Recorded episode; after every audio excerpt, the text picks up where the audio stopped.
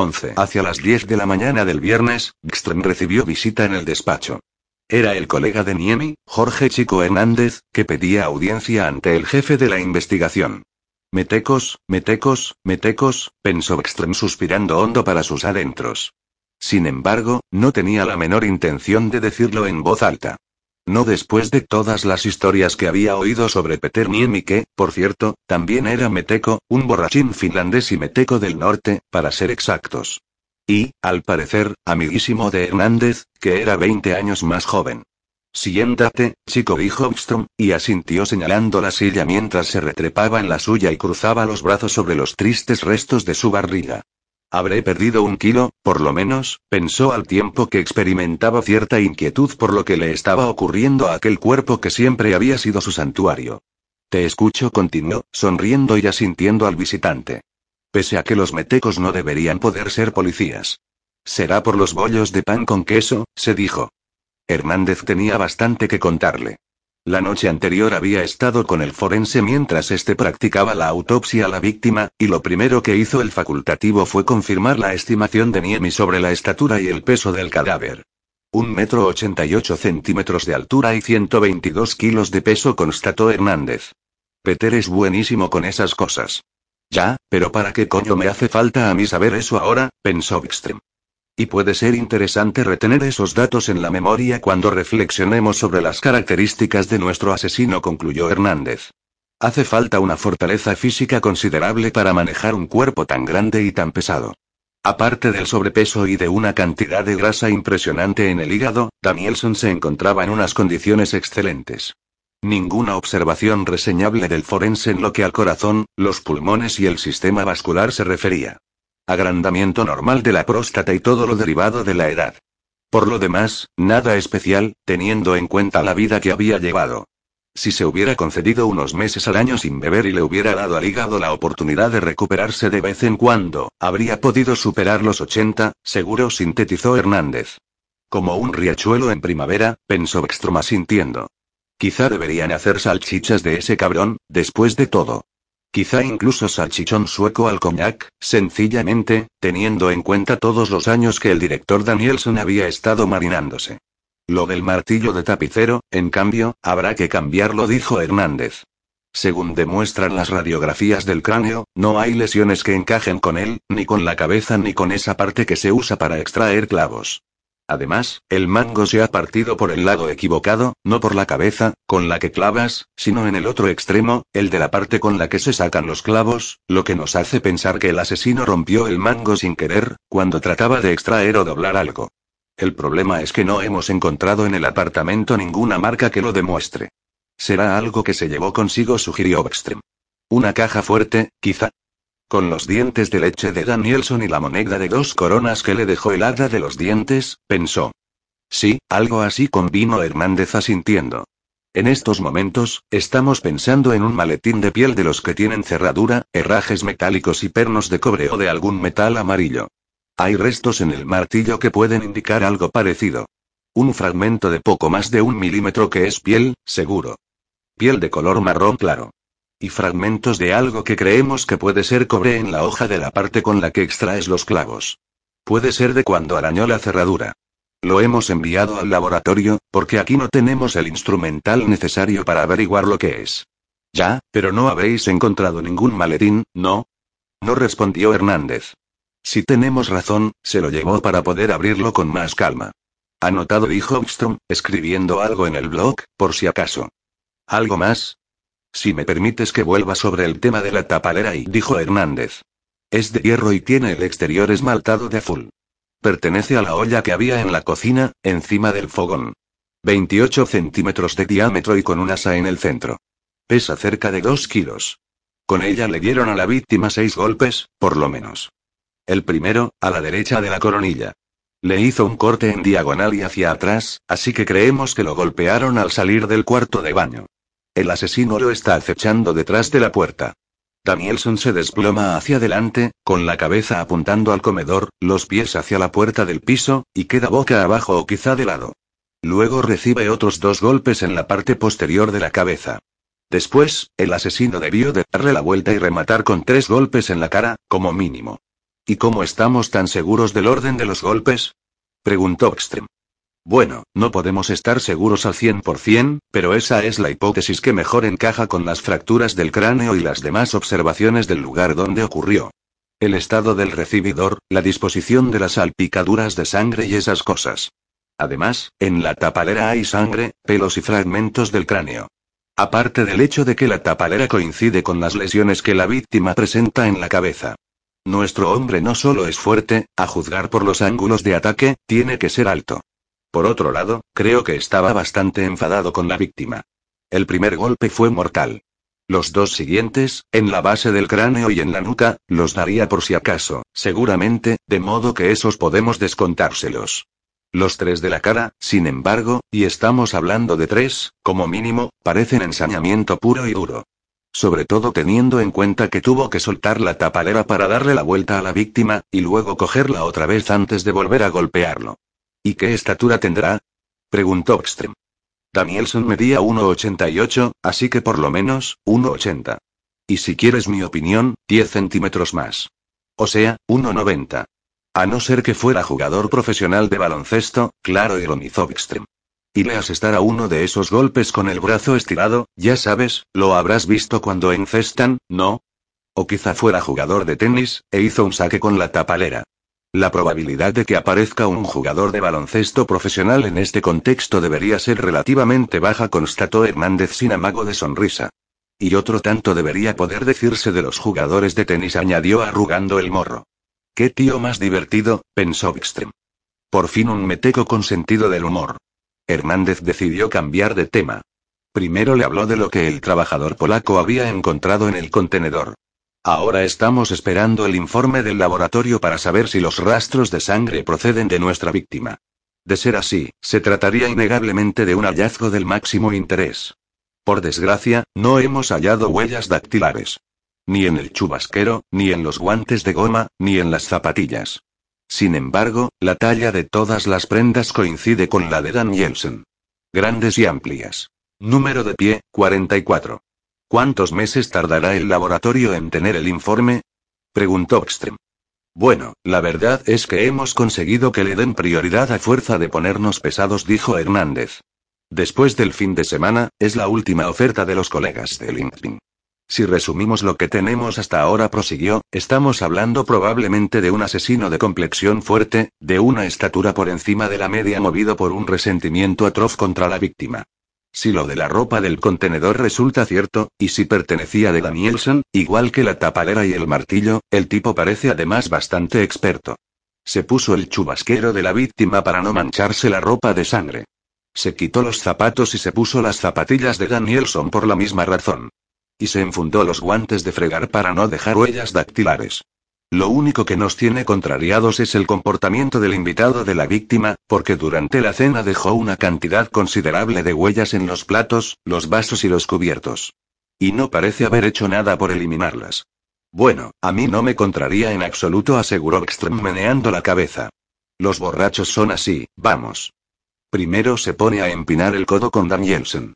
Luego, de repente, este lo saca de quicio y cuando Danielson va al retrete, se quita los zapatos, se enfunda las zapatillas, el chubasquero y los guantes, coge la tapadera de la olla y se pone manos a la obra en cuanto Danielson sale del battery, tambaleándose, se entretiene en subirse la cremallera. Seguramente, se había olvidado de lo que había ocurrido hasta momento. Peter y yo también lo habíamos pensado, asintió Hernández. Además, nos da la impresión de que no se trata solo de un ataque de ira, sino que también puede haber un móvil más racional. ¿Como cuál? Que le haya robado. Exacto, convino Beckström con énfasis. Lo cual demuestra lo astuto que es. Robarle a un tío como Danielson tiene que ser como intentar cortarle el pelo a un calvo. Me temo que esta vez no se trata de eso, objetó Hernández. Resulta que en el primer cajón del escritorio de Danielson hemos descubierto un puñado de boletos premiados de Solvaya. Boletos cobrados, todos cogidos con una goma y pulcramente dispuestos en orden cronológico. El primero es de la carrera de valla, celebrada la misma tarde del día en que asesinaron a Danielson, es decir, de anteayer. Por valor de 20.620 coronas, que se cobraron en la ventanilla de Solvaya inmediatamente después de la carrera. Por cierto que fue la primera carrera del cupón UP65, que tuvo lugar a las seis y media de la tarde. Sin embargo, no hemos encontrado el dinero. La cartera de Danielson, que estaba en el escritorio de su habitación, está vacía y solo contiene un puñado de tarjetas de visita. Vaya, no me digas. No me digas, repitió Oxtrem. Debió de ser un buen golpe de suerte para un tío como Danielson, se dijo. Varias cosas más retomó Hernández.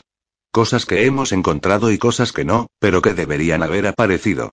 Te escucho, dijo Oxtrem al tiempo que cogía el bolígrafo y el pequeño blog negro. Encontramos un boleto de las carreras, pero no el dinero. Había restos de algo que puede ser un maletín, pero ningún maletín. Una caja de Viagra abierta y otra sin abrir, adquiridas con receta, que también hemos hallado, a nombre de Carl Danielson, quedan seis de ocho pastillas. Según la receta, ha consumido otras ocho pastillas desde principios de abril. Además, una caja que contenía en principio diez condones, de los que solo quedan dos. Bueno, parece que la víctima tenía dos cuerdas en la lira. Aunque necesitara ayuda para templar el instrumento, dijo Bckström sonriendo con ironía. Hemos encontrado dos llaves de la caja fuerte de un banco, pero todavía no hemos dado con ella, continuó Hernández. En cambio, ni móvil, ni ordenador, ni tarjetas de crédito. Ni tampoco facturas de nada de eso, por cierto. Hemos hallado una agenda normal, con algunas anotaciones, pero ningún diario, ni fotos ni notas personales. Típico de los borrachos, aseguró Bckström. ¿Para qué coño quieren un móvil? ¿Para llamar al sistema Bolaget y hacer el pedido de alcohol por teléfono? ¿Y quién coño le concede una tarjeta de crédito a un viejo alcohólico? Ni siquiera los de los servicios sociales son tan imbéciles. ¿Algo más? añadió. En el escritorio había varios puñados de recibos de taxi, dijo Hernández. Servicio de transporte para discapacitados. Supongo que lo tienen todos los borrachos en este paraíso social que pagamos los demás. No dijo Hernández. Ni lo sueñes. Son recibos normales. Yo tengo la impresión de que trapicheaba con ellos. ¿Con los recibos del taxi? ¿Y por qué? ¿Es que se pueden comer? preguntó Extrem. Creo que conoce a algún taxista, le compra los recibos que no entrega por el 20% de la suma, o algo así, y luego se los vende por el 50% a alguien que pueda utilizarlos para desgrabárselos en el negocio. Algo debió de aprender en todo ese tiempo que trabajó como asesor fiscal, y algunos contactos de aquella época conservaría, seguro dijo Hernández. Yo creía que los borrachos coleccionaban botellas vacías. Pues este parece que no constató Hernández. A saber qué coño tiene eso que ver con el caso, y con lo caro que se ha puesto el alcohol, pensó Ekström encogiéndose de hombros. ¿Eso es todo? Sí. Eso es todo, por ahora respondió Hernández, y se levantó. Tú y tus colaboradores recibiréis a lo largo del día de hoy un informe preliminar sobre lo que hemos averiguado Peter y yo hasta el momento, incluidas las fotos del lugar del crimen y de la autopsia. Lo mandaremos por correo electrónico. Bien, dijo Ekström. Más que bien, extraordinario, teniendo en cuenta que el trabajo ha sido fruto de la suma de dos cabezas, la de un puto lapón y la de un bailarín de tango, se dijo. 12. La inspectora de la Policía Judicial Anika Carlson llevaba en el trabajo desde las siete y media de la mañana, pese a que no se había ido a la cama antes de la medianoche del día anterior.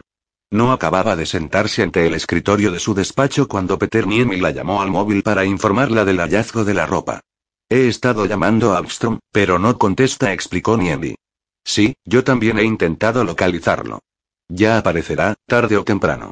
Me tiene preocupada, parece que no se encuentra bien. Ayer tenía muy mal aspecto. ¿Tú no lo has notado? Sí, ya, bueno, da igual, dijo Niemi, resulta que hay que interrogar al polaco y a sus compañeros, y cuanto antes, mejor, por eso te llamo a ti.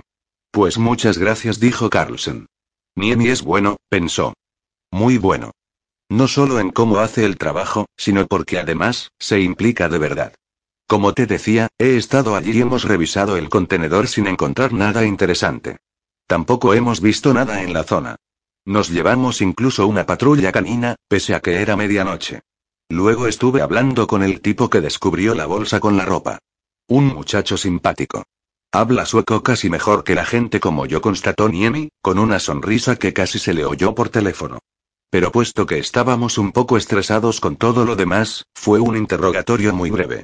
O sea, que ahora quieres que lo hagamos como hay que hacerlo, con grabadora y protocolo, dijo Carlson, sonriendo sonoramente también.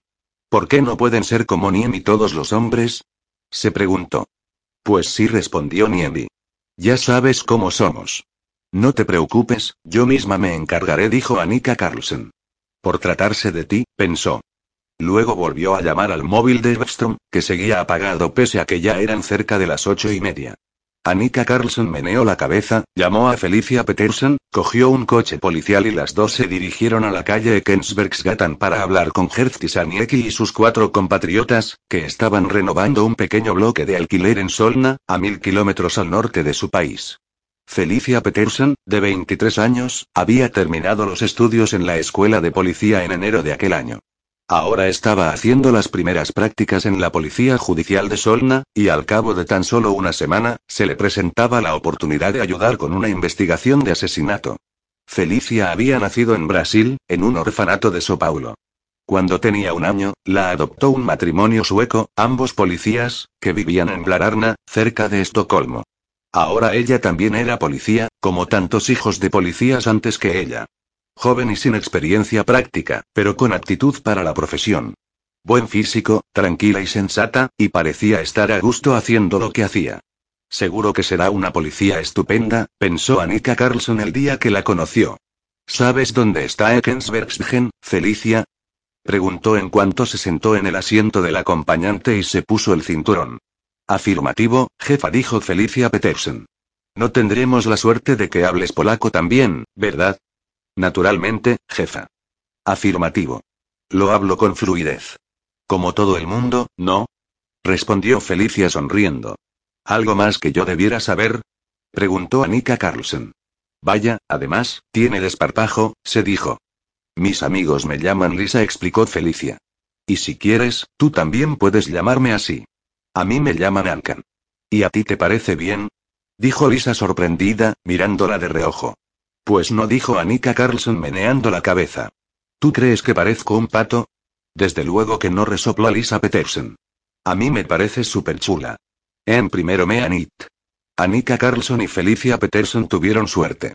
Solo eran las nueve de la mañana, pero Hertie y los demás ya estaban almorzando. Se habían levantado en cuanto amaneció, desayunaron a las cuatro de la mañana y empezaron a trabajar a las cuatro y media.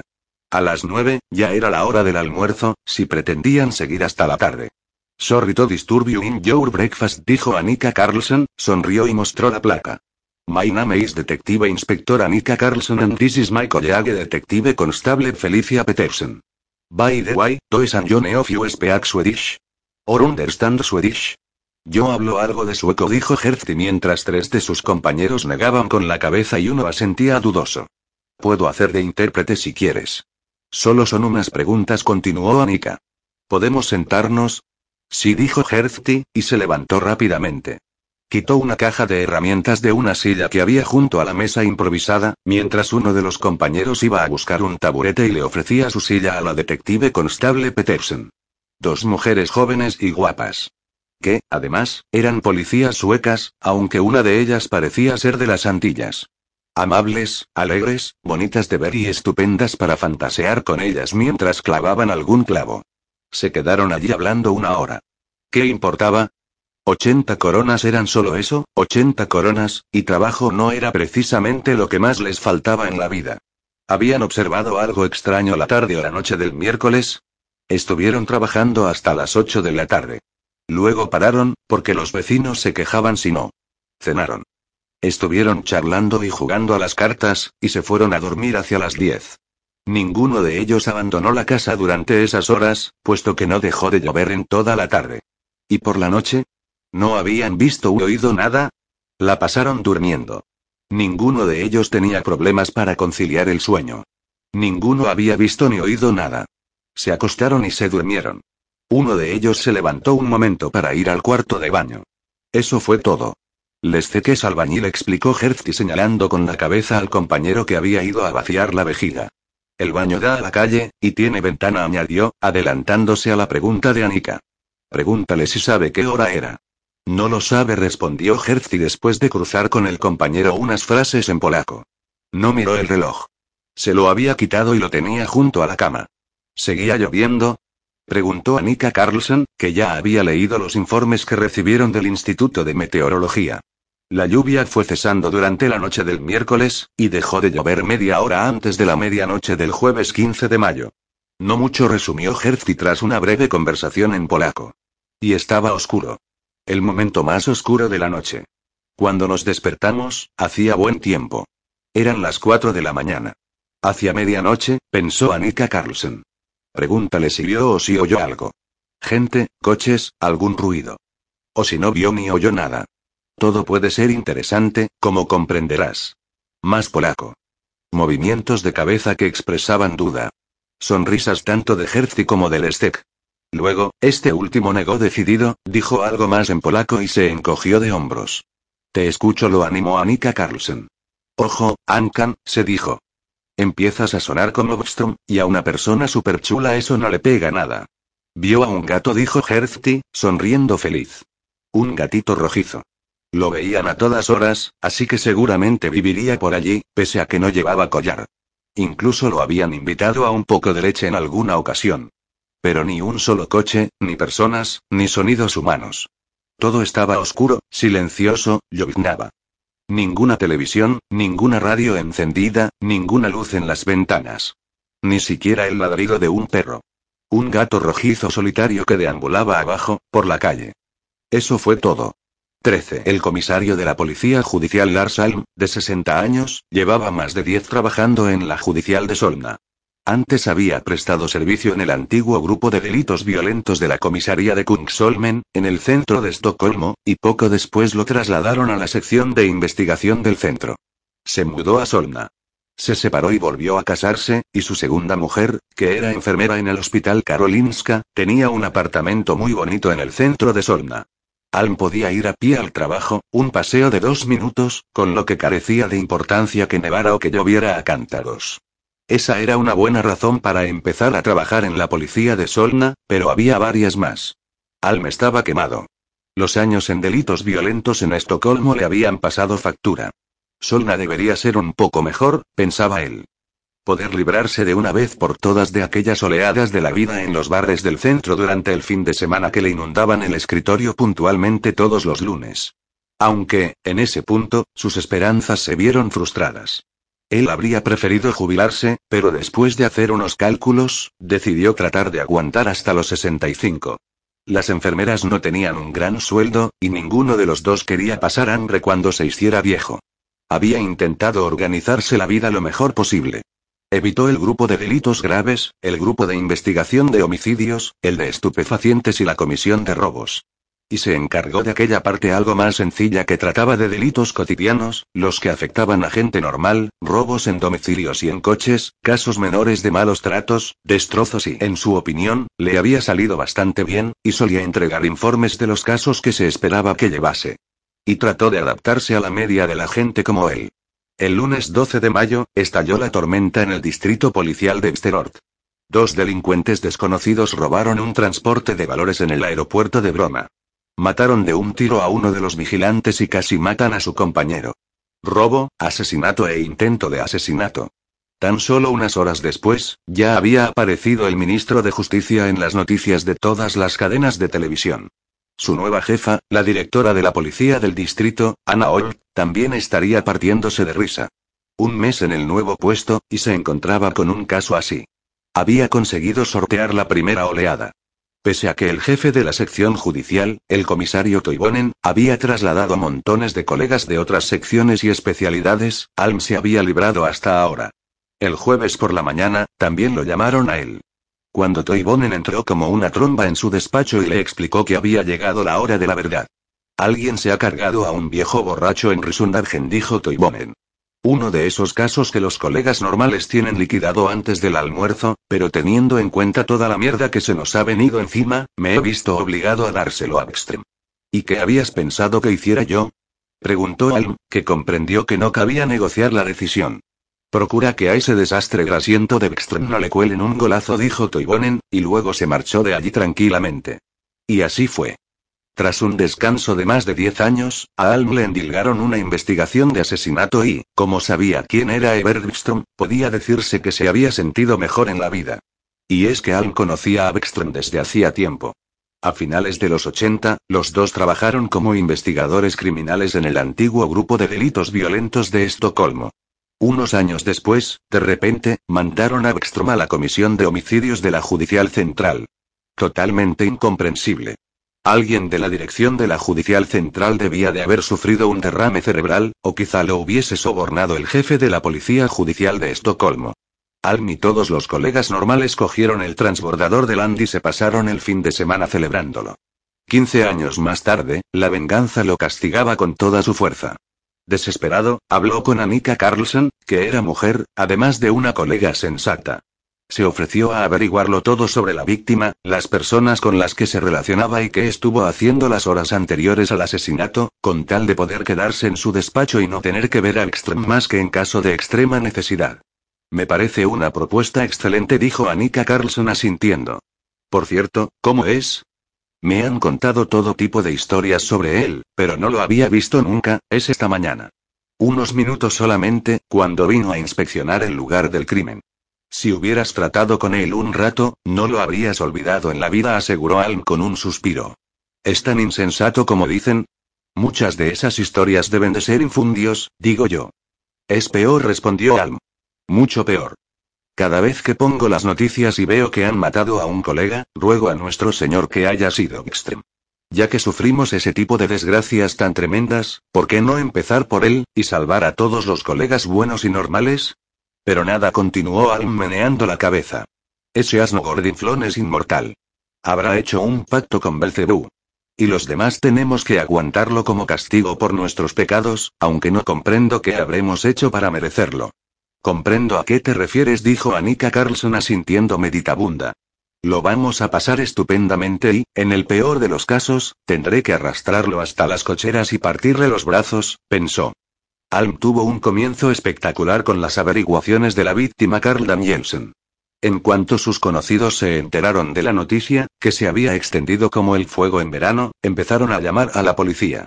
La centralita funcionó debidamente, por una vez en la vida, y los soplos fueron entrando sin parar, así que cuando Alm volvía a casa la tarde del primer día, lo hizo con la sensación de que tenía una idea bastante clara del asunto.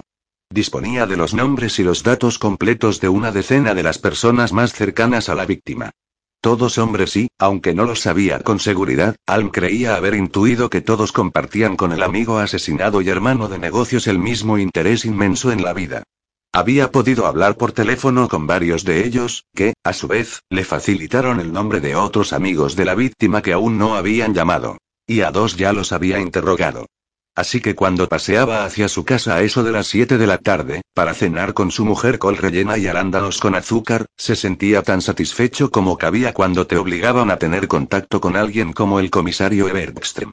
Si Wikström cumpliera por fin con su deber de ciudadano y se muriera repentinamente, él no tendría que preocuparse lo más mínimo por aquella investigación, pensó Alm. 14. Wikström había dedicado toda la mañana a tratar de organizar un poco la investigación de asesinato que sus colaboradores estaban embrollando hasta límites totalmente irracionales. Además, se encontraba mucho mejor, ya que su sensible olfato aún recordaba el divino aroma a bollos recién hechos con mucho queso y mucha mantequilla. Los tíos esos del peso ideal pueden colgarse de un pino, pensó Wikström. Uno puede comer prácticamente como un ser normal, siempre y cuando no lo mezcle con un montón de líquidos espirituosos.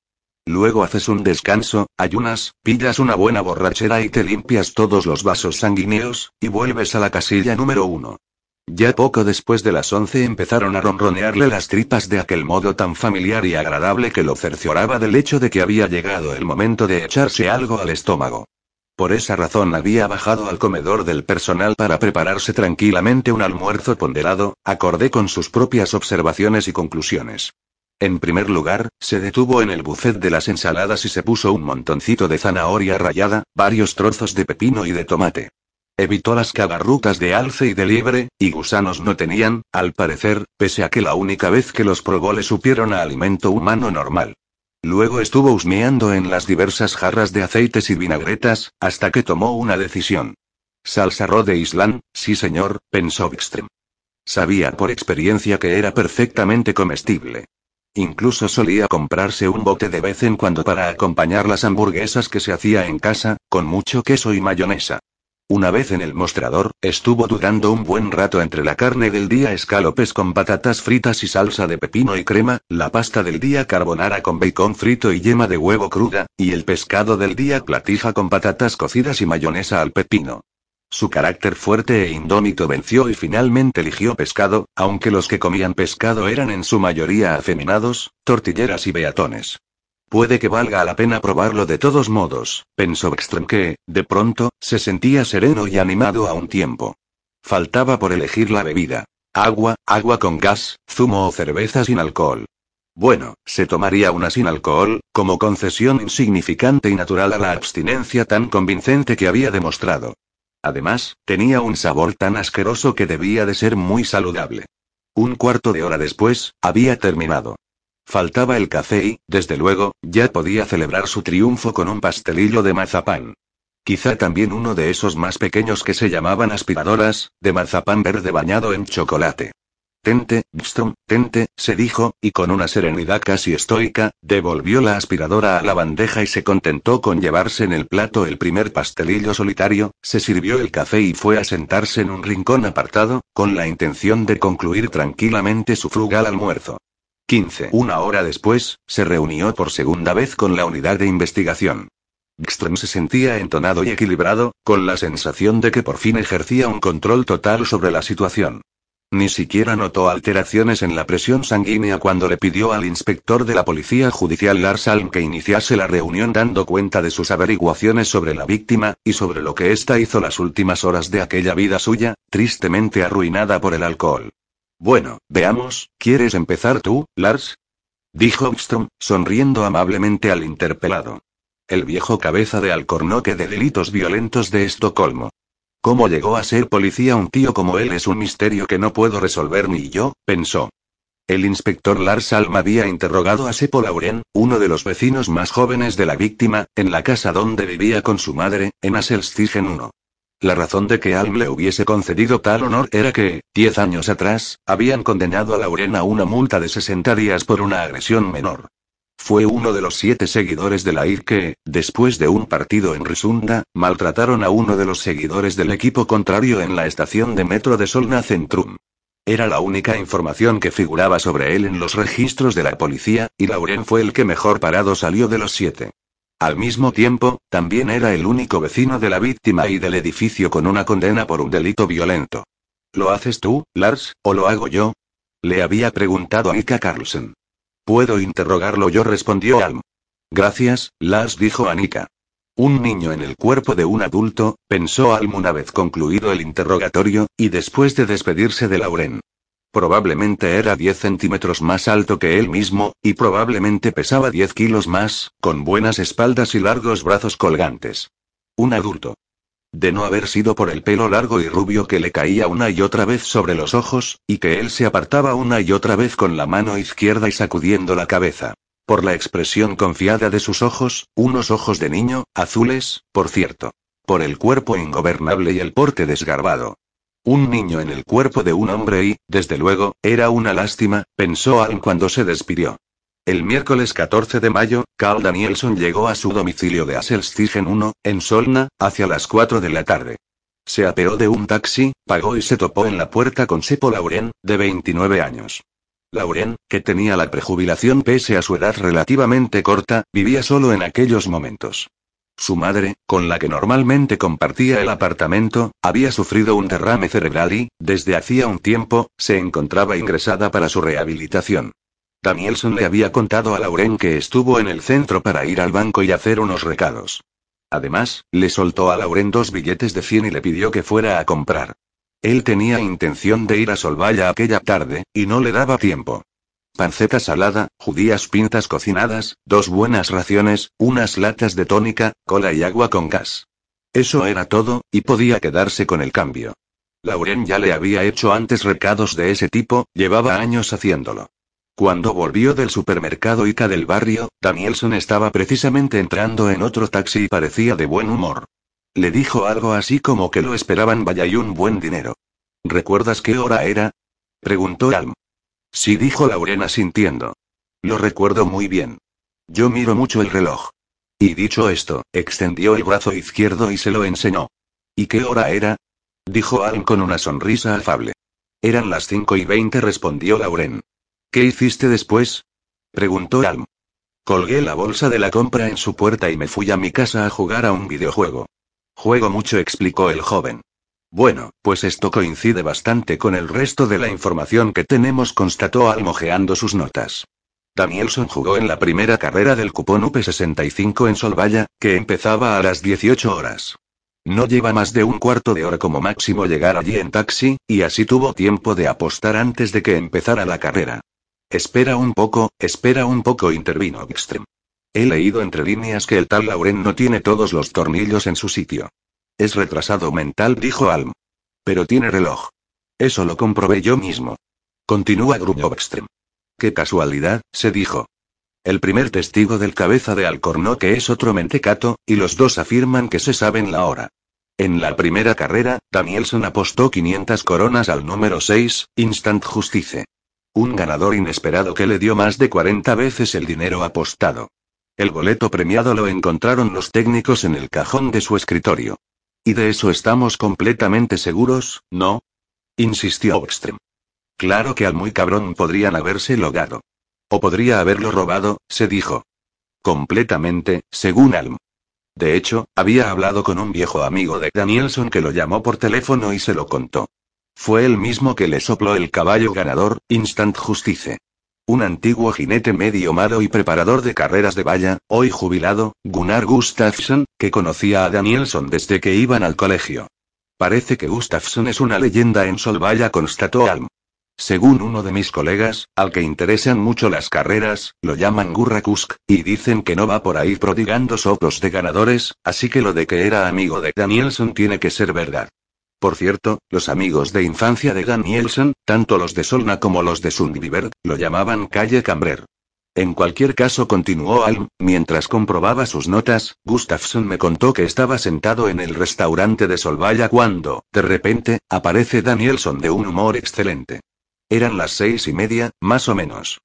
Gustafsson lo invita a sentarse, pero Danielson le dice que no, que se va a casa, que le ha prometido a otro ex compañero de estudios una cena esa noche. Además, tiene motivos para celebrarlo también, puesto que él y Danielson iban a medias en el cupón. ¿Y cómo se llama? preguntó Extrem. El amigo al que Danielson había invitado a cenar. Tú lo conoces igual que yo, respondió Alm. Es un viejo compañero de clase de Danielson, de la escuela de Solna. Del mismo año que él, o sea, de 68 años. Cuando tú y yo lo conocimos, trabajaba en la unidad de investigación del antiguo grupo de delitos violentos de Estocolmo. Roland exclamar. Rolle Estlis, Superman simplemente, Estlis. A quien muchos quieren, muchos bautizan, ya se sabe. Ahí lo tenemos, pensó Extrem. Roland Estlis exclamar, al que sorprendieron poco menos que infraganti, y con mucha mierda pasada en los calzoncillos, en opinión de Extrem. Pues muy bien, dijo Extrem. Se retrepó en la silla, cruzó las manos sobre la barriga y sonrió satisfecho. ¿Y qué será lo que me hace pensar a mí que este caso está resuelto? Dijo. Cuenta, cuéntales a los colegas más jóvenes. Háblales de nuestro viejo colega Roland exclamar continuó Obstrom, asintiendo afablemente hacia Alm. Alm no parecía muy entusiasmado, pero terminó por contarlo. Roland exclamar era uno de los colegas legendarios del antiguo grupo de delitos violentos. Trabajaba en la sección de investigaciones del grupo. Conocía a todos los malos de la provincia.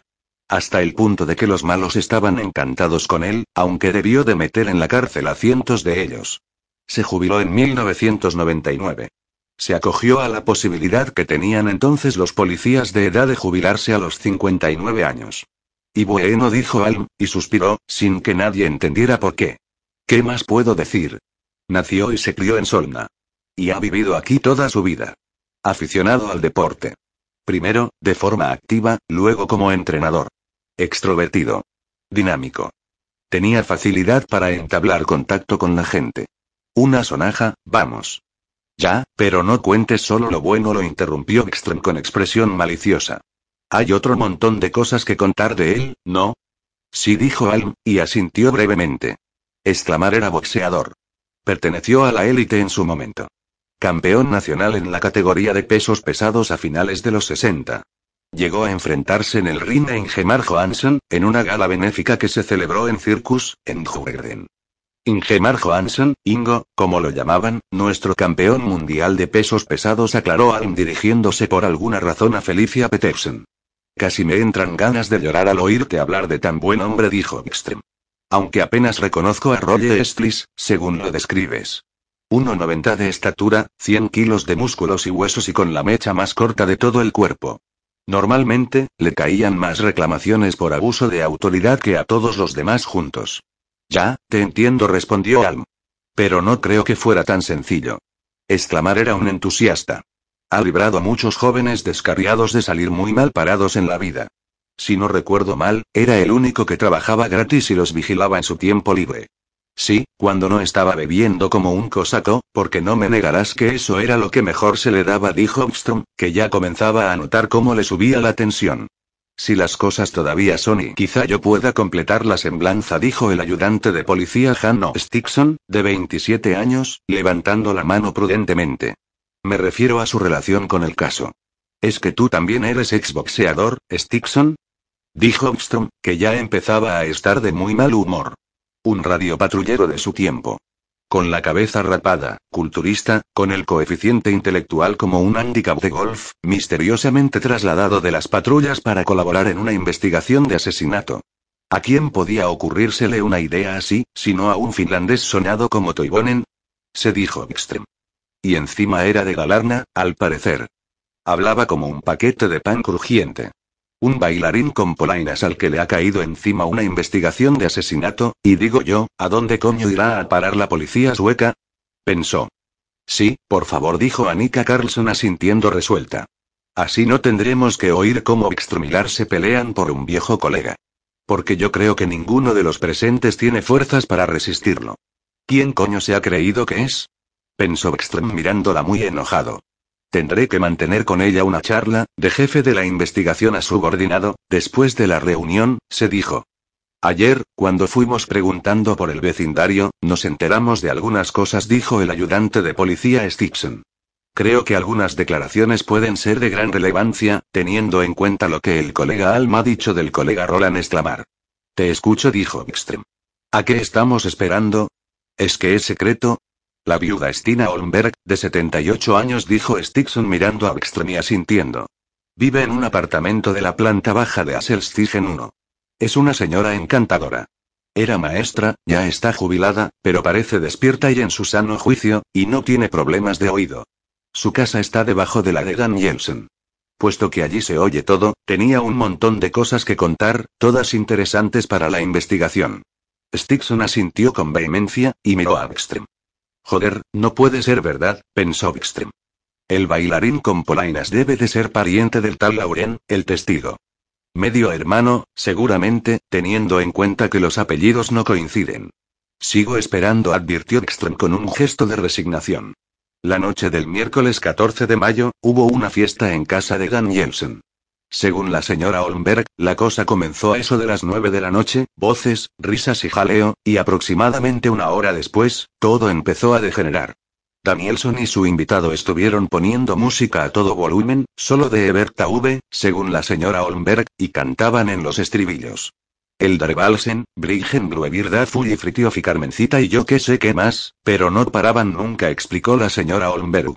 Tampoco era la primera vez que ocurría, y puesto que a ella Danielson le daba un poco de miedo, llamó a una de las vecinas y le pidió ayuda. Brig Mary Anderson, una mujer más joven, que vivía en el último piso. Con el tal Danielson era mejor no tener que vérselas, explicó la señora Olmberg. Aunque puede que suene espantoso, hablar así de una persona que acaba de morir. Era alto y robusto y se pasaba los días bebiendo. Recuerdo un día que iba a ayudarme a entrar, y estaba tan borracho que se cayó todo lo largo que era, y por poco me tira también a mí, con las bolsas y todo. Así que llamó usted a una amiga más joven, Brig Mary Anderson, para pedirle ayuda, constató el ayudante de policía Stixon, que había hecho el interrogatorio, lo había grabado y ahora lo leía en voz alta. Sí, ella es una buena mujer. Y además, sabe ponerle los puntos sobre las IES a la gente como Danielson, así que no es la primera vez que acudo a ella. ¿Y sabe lo que hizo la señorita Anderson? Preguntó Stixon. Señora Anderson, no señorita. Está separada o no sé si su marido se murió. La verdad, no lo sé. Pero bueno, supongo que bajó y le leyó la cartilla, porque unos minutos más tarde, dejó de oírse ruido. ¿Sabe usted qué hora era entonces? Cuando dejó de oírse el ruido, quiero decir, aclaró Stixon. Pues serían las diez y media de la noche, si no recuerdo mal. ¿Y qué hizo usted después? Me fui a la cama, dijo la señora Olmberg. Y menos mal que lo hice, por cierto. Si hubiera asomado la nariz, me habrían matado a mí también. ¿Y la vecina a la que le pidió ayuda? ¿Qué ha dicho? preguntó Ekström. Brig Mary Anderson. Wow y re wow. Dijo el ayudante de policía Stixon con una sonrisa de felicidad. ¿Cómo que wow y re wow? preguntó Ekström. ¿Qué mujer? Dijo Stixon con un hondo suspiro. ¿Qué mujer? Rubia, de un rubio natural, de eso estoy completamente seguro. ¿Qué cuerpo, qué planta alta? Wow y re. Ya quisiera Dolly Parton, vamos, explicó Stixon con una risita beatífica. ¿Y además, sabía hablar? preguntó Ekström. Claro, respondió Stixon asintiendo. Fue muy amable, y menos mal que me había llevado la grabadora, porque con esa pinta, o sea, con ese cuerpo y... Pero, joder ya, cuéntanos lo que dijo, estalló Annika Carlson. Cuéntanos lo que dijo. Más vale que el bailarín con Polaina se ande con cuidado, pensó Ekström. Carlson está negra, así que si tarda un poco en hablar, lo descuartiza, se dijo. Claro, claro, dijo Stixon, que, de repente, se sonrojó entero. Ojeó nervioso los papeles, y empezó a leer otra vez. La testigo Brig Mary Anderson declara en resumen lo siguiente, leyó Stixon. Hacia las 10 de la noche, la señora Olmberg llama a su puerta y le pide ayuda con el vecino Danielson. La señora Anderson baja a casa de Danielson y, al abrir Danielson, ve que está muy borracho. Le pide que baje el volumen y deje de hacer ruido, y lo amenaza con llamar a la policía. Danielson se disculpa y cierra la puerta. La señora Anderson se queda allí escuchando unos minutos, pero al oír que para la música, coge el ascensor y sube a su casa. Un cuarto de hora después más o menos, Danielson llama por teléfono a la señora Anderson. La insulta y le habla en tono grosero. Le dice que no se meta en lo que no le importa. Luego cuelga y, según la señora Anderson, eran las diez y media de la noche. Pues parece que en caja intervino Alm. Recibí las primeras listas de llamadas telefónicas antes de la reunión. Según la lista del teléfono de la víctima, la de los vecinos aún no la tengo, llamó desde su casa a otro número fijo a las 22 y 27 de la noche. O sea, minutos antes de las diez y media. Dame el interrogatorio de Anderson, dijo Alm. Por supuesto, dijo Stixon, y le entregó a Alm un folio a cuatro escrito a máquina. Sí, dijo Alma sintiendo tras una rápida ojeada al papel. Es el número de la casa de Anderson. La última llamada que hizo Danielson, por cierto. Claro, porque luego, el viejo entusiasta, Roy Stramar, se lo carga para robarle, pensó Bstrom, sin poder ocultar su regocijo. Hay otro asunto que no termina de cuadrarme.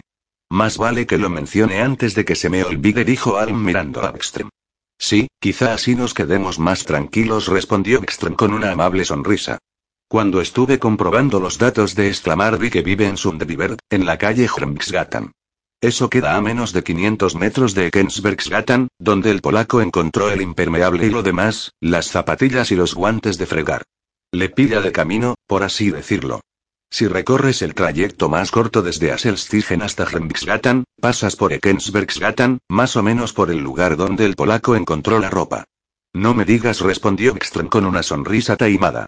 ¿Quién habría podido pensarlo, de un viejo monitor de jóvenes? Oye, Stixon continuó. La mujer esa, Anderson. ¿No vio en ningún momento al invitado de Danielson? ¿O es que se te olvidó preguntarle? Teniendo en cuenta lo atento que estabas a todo lo demás, digo. No.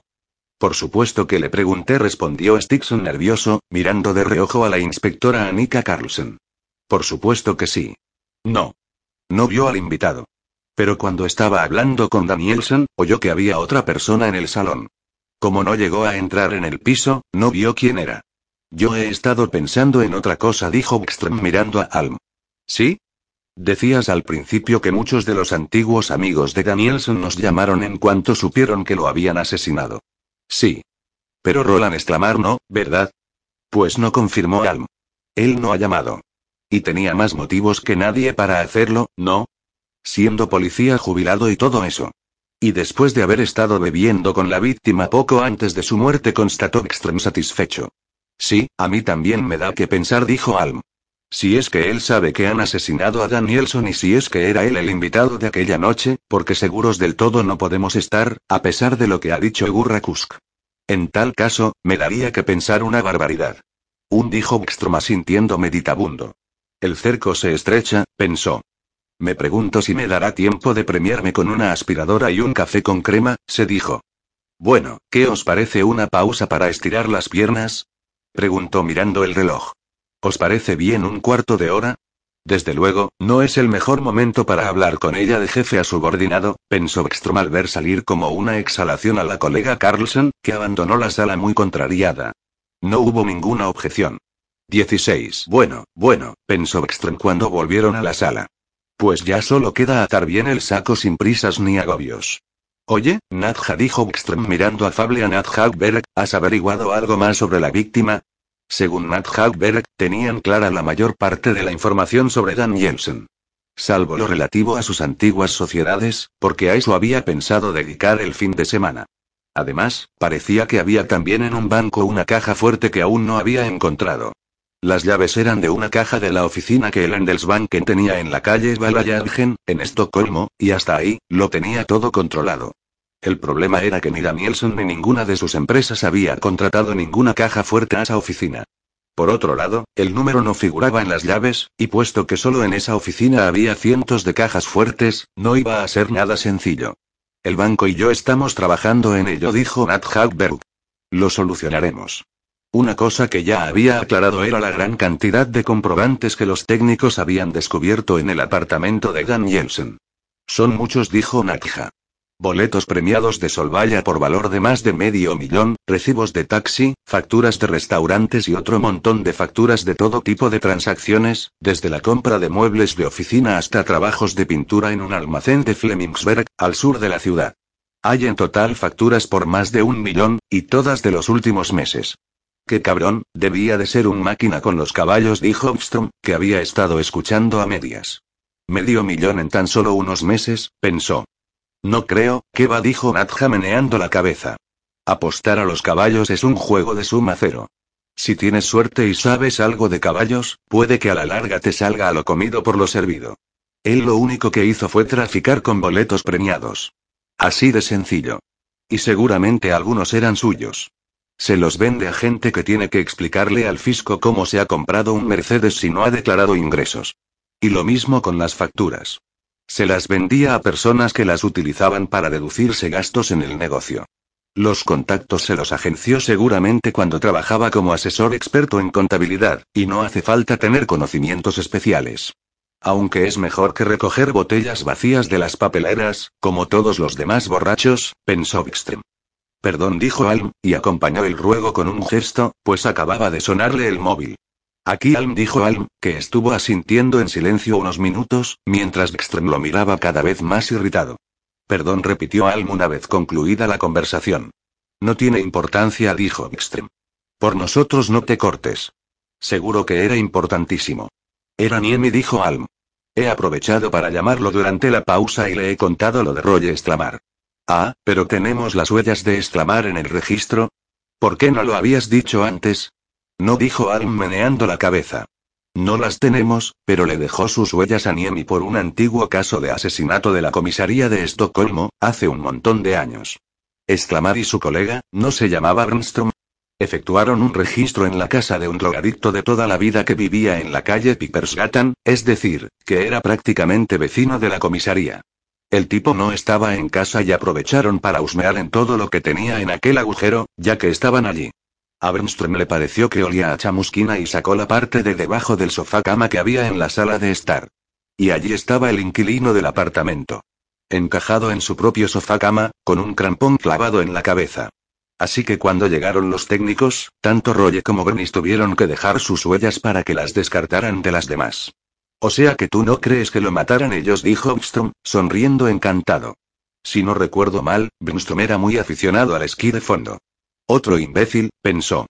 Él y Exclamar debieron de formar una pareja de escándalo. Dos ciegos que se turnan para guiarse el uno al otro. Eso fue en julio, aclaró Alm. La víctima llevaba allí una semana, y si me perdonas, sí, claro, dijo Ekstrem. Bueno, a lo que íbamos, continuó Alm.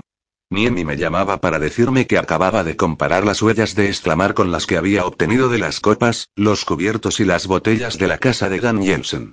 ¿Y? dijo Ekström. Sí, dijo Alm. Son las huellas de exclamar. Fíjate tú, dijo Ekström. Con lo buen hombre que era. Bueno, pues vamos a hacer lo siguiente, anunció Ekström, que acababa de llegar a una conclusión, y el hecho de que solo le hubiera llevado medio minuto demostraba que volvía a recuperar su antiguo yo. Anika dijo dirigiéndose a la colega Carlson, tú hablas con la fiscal y le cuentas lo que tenemos de exclamar. Sería perfecto si pudiéramos ir a por él y meterlo en la cárcel este mismo fin de semana. Luego nos empleamos con él el lunes por la mañana. Tres días en la trena sin una gota de alcohol suelen funcionar bien con los borrachos. Yo me encargo, dijo Anika Carlson, sin arrugar el morro siquiera. Y tú, Nadja, puedes dedicarte a lo de la caja fuerte de Dan. Seguro que está llena a reventar de recibos antiguos y toda esa mierda. Por cierto, háblalo también con la fiscal, así nos ahorraremos un montón de rollos después. Los viejos amigos de la víctima continuó Ekström dirigiéndose a Alm. Búscate una foto de cada uno y haz otra ronda por el vecindario, igual podemos dar también con algún testigo ocular. Preferiblemente, alguno que haya visto a exclamar deambulando por el barrio con un par de zapatillas de casa, unos guantes de fregar y un impermeable lleno de sangre. Ya lo he hecho, con once de ellos respondió Alm, sacando una funda de plástico del archivador. La foto del permiso de conducir o del pasaporte de todos ellos, aquí están. Y las listas de las personas de su entorno. Puede que tengamos que completar algo después, pero exclamar ya está incluido. Maravilloso, dijo Ekström. Pues yo pensaba empezar por llevarme tus fotos, añadió, sin explicar por qué. Ahora toca ponerse las pilas, Alm. Exclamar tiene prioridad, y el resto no tiene ninguna. ¿Estamos? Alm se limitó a asentir y encogerse de hombros. Como todo mal perdedor, pensó Ekström. Tú te vienes conmigo, dijo Ekström señalando con el grueso dedo índice al ayudante de policía Stixon. Nos pasaremos por la casa de exclamar, echaremos un discreto vistazo para comprobar qué se trae entre manos ese cabronazo. Y bueno, eso es todo, al menos por ahora. ¿Y yo? dijo Felicia Peterson, señalándose a sí misma, por si acaso. Ah, eso, ¿y tú qué? dijo Ekström con énfasis. Piensa en el repartidor de periódicos. Ese Negui, bueno, el tal Acofeli. Algo tiene que no me cuadra. ¿Pero qué relación iba a tener él con exclamar? Preguntó Felicia. Buena pregunta, Felicia dijo Ekstrom, que ya iba camino del pasillo. Merece una reflexión, insistió. Pues nada, chúpate esa tú también, monada, pensó Ekström. ¿Qué qué coño tendrá que ver a Cofeli con el asesino? Ni una chuchevirria, si quieres saber mi opinión, se dijo. Prepara un coche, Stixon dijo Ekström en cuanto se encontraron a una distancia segura del sensible oído de Annika Carlson. Ya está listo, dijo Stixon. Y aquí tengo la dirección de exclamar. Juenbixgatan, número y eso para luego atajó Ekström. Llama a esa mujer, la tal Anderson de Aselstigen, y pregúntale si podemos pasarnos. Claro, claro, dijo Stixon. ¿Vas a enseñarle las fotos de exclamar, jefe? Primero pensaba echarle un vistazo a sus peras, respondió Ekstrom, que ya iba volviendo a su ser. Todo tiene su momento, incluidas las fotos, pensó. Peras, dijo Stixon, exhaló un suspiro y meneó la cabeza en señal de desacuerdo. Lo juro, jefe, en este caso estamos hablando de melones. Melones gigantes. 17. Pero qué coño, pensó Ekstrom en cuanto la mujer abrió la puerta. Brig Mary Anderson era un vejestorio.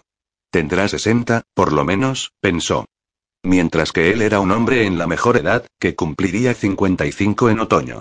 Frondosa melena rubia, ojos azul porcelana, boca roja, dientes tan blancos que seguro que eran de porcelana auténtica, moreno de solarium, el vestido de flores muy por encima de las rodillas, escote generoso. Y de dormir boca abajo, ni pensarlo.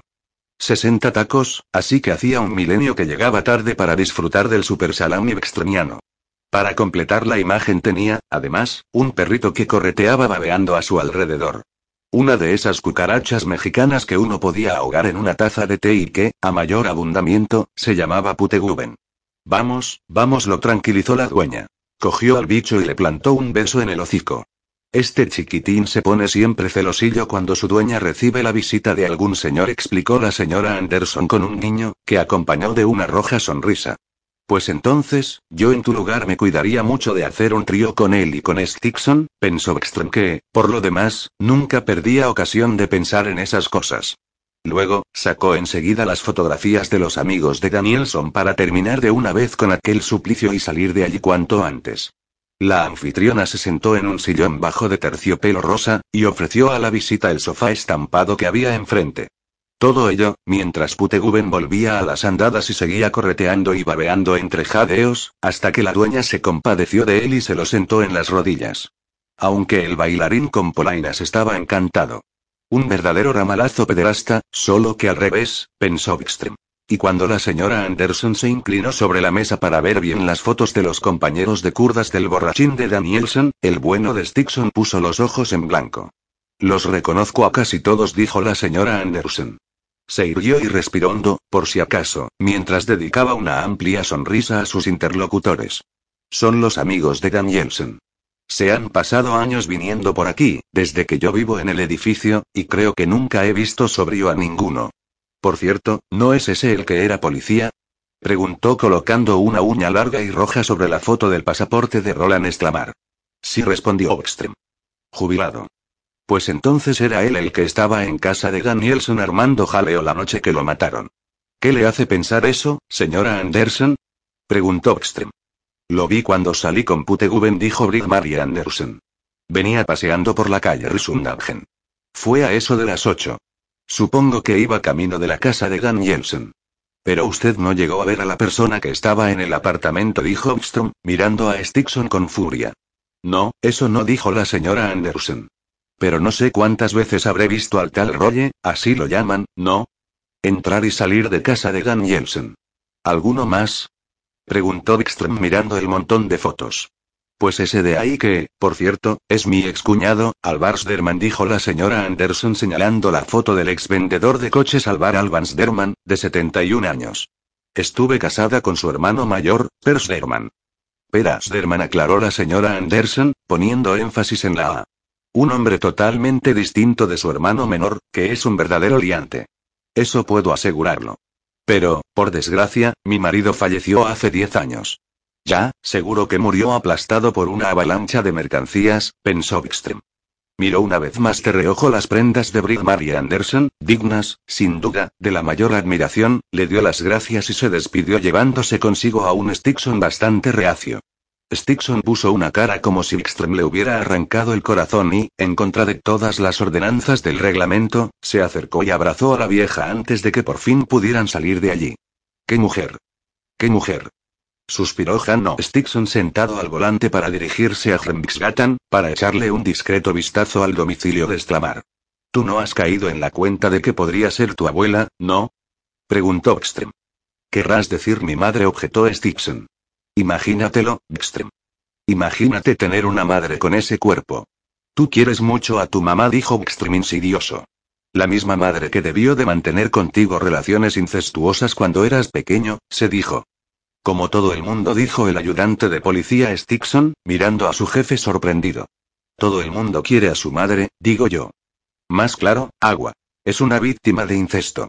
Pobre diablo, pensó Ekström, y se limitó a asentir. 18. Ekström lo hizo siguiendo el manual. En primer lugar, dejó que Stixon diera varias vueltas por el barrio de Stlamar. Ni rastro de él. Luego, entraron en el edificio y escucharon por la rendija del correo de su apartamento. Ni una mosca. Entonces, Ekström lo llamó al teléfono fijo. Varias veces sonó el ring del teléfono dentro del piso, sin que ello desencadenase ningún movimiento humano audible. Entonces lo llamó al móvil. Aquí Roger gruñó exclamar, pero Ekström no dijo ni pío. Hola, hola. Repitió exclamar. Y ahí colgó Ekström. Estoy 100% seguro de que se ha alargado, le dijo Ekström a Stixon en el mismo momento en que el vecino de exclamar abría la puerta y se los quedaba mirando fijamente.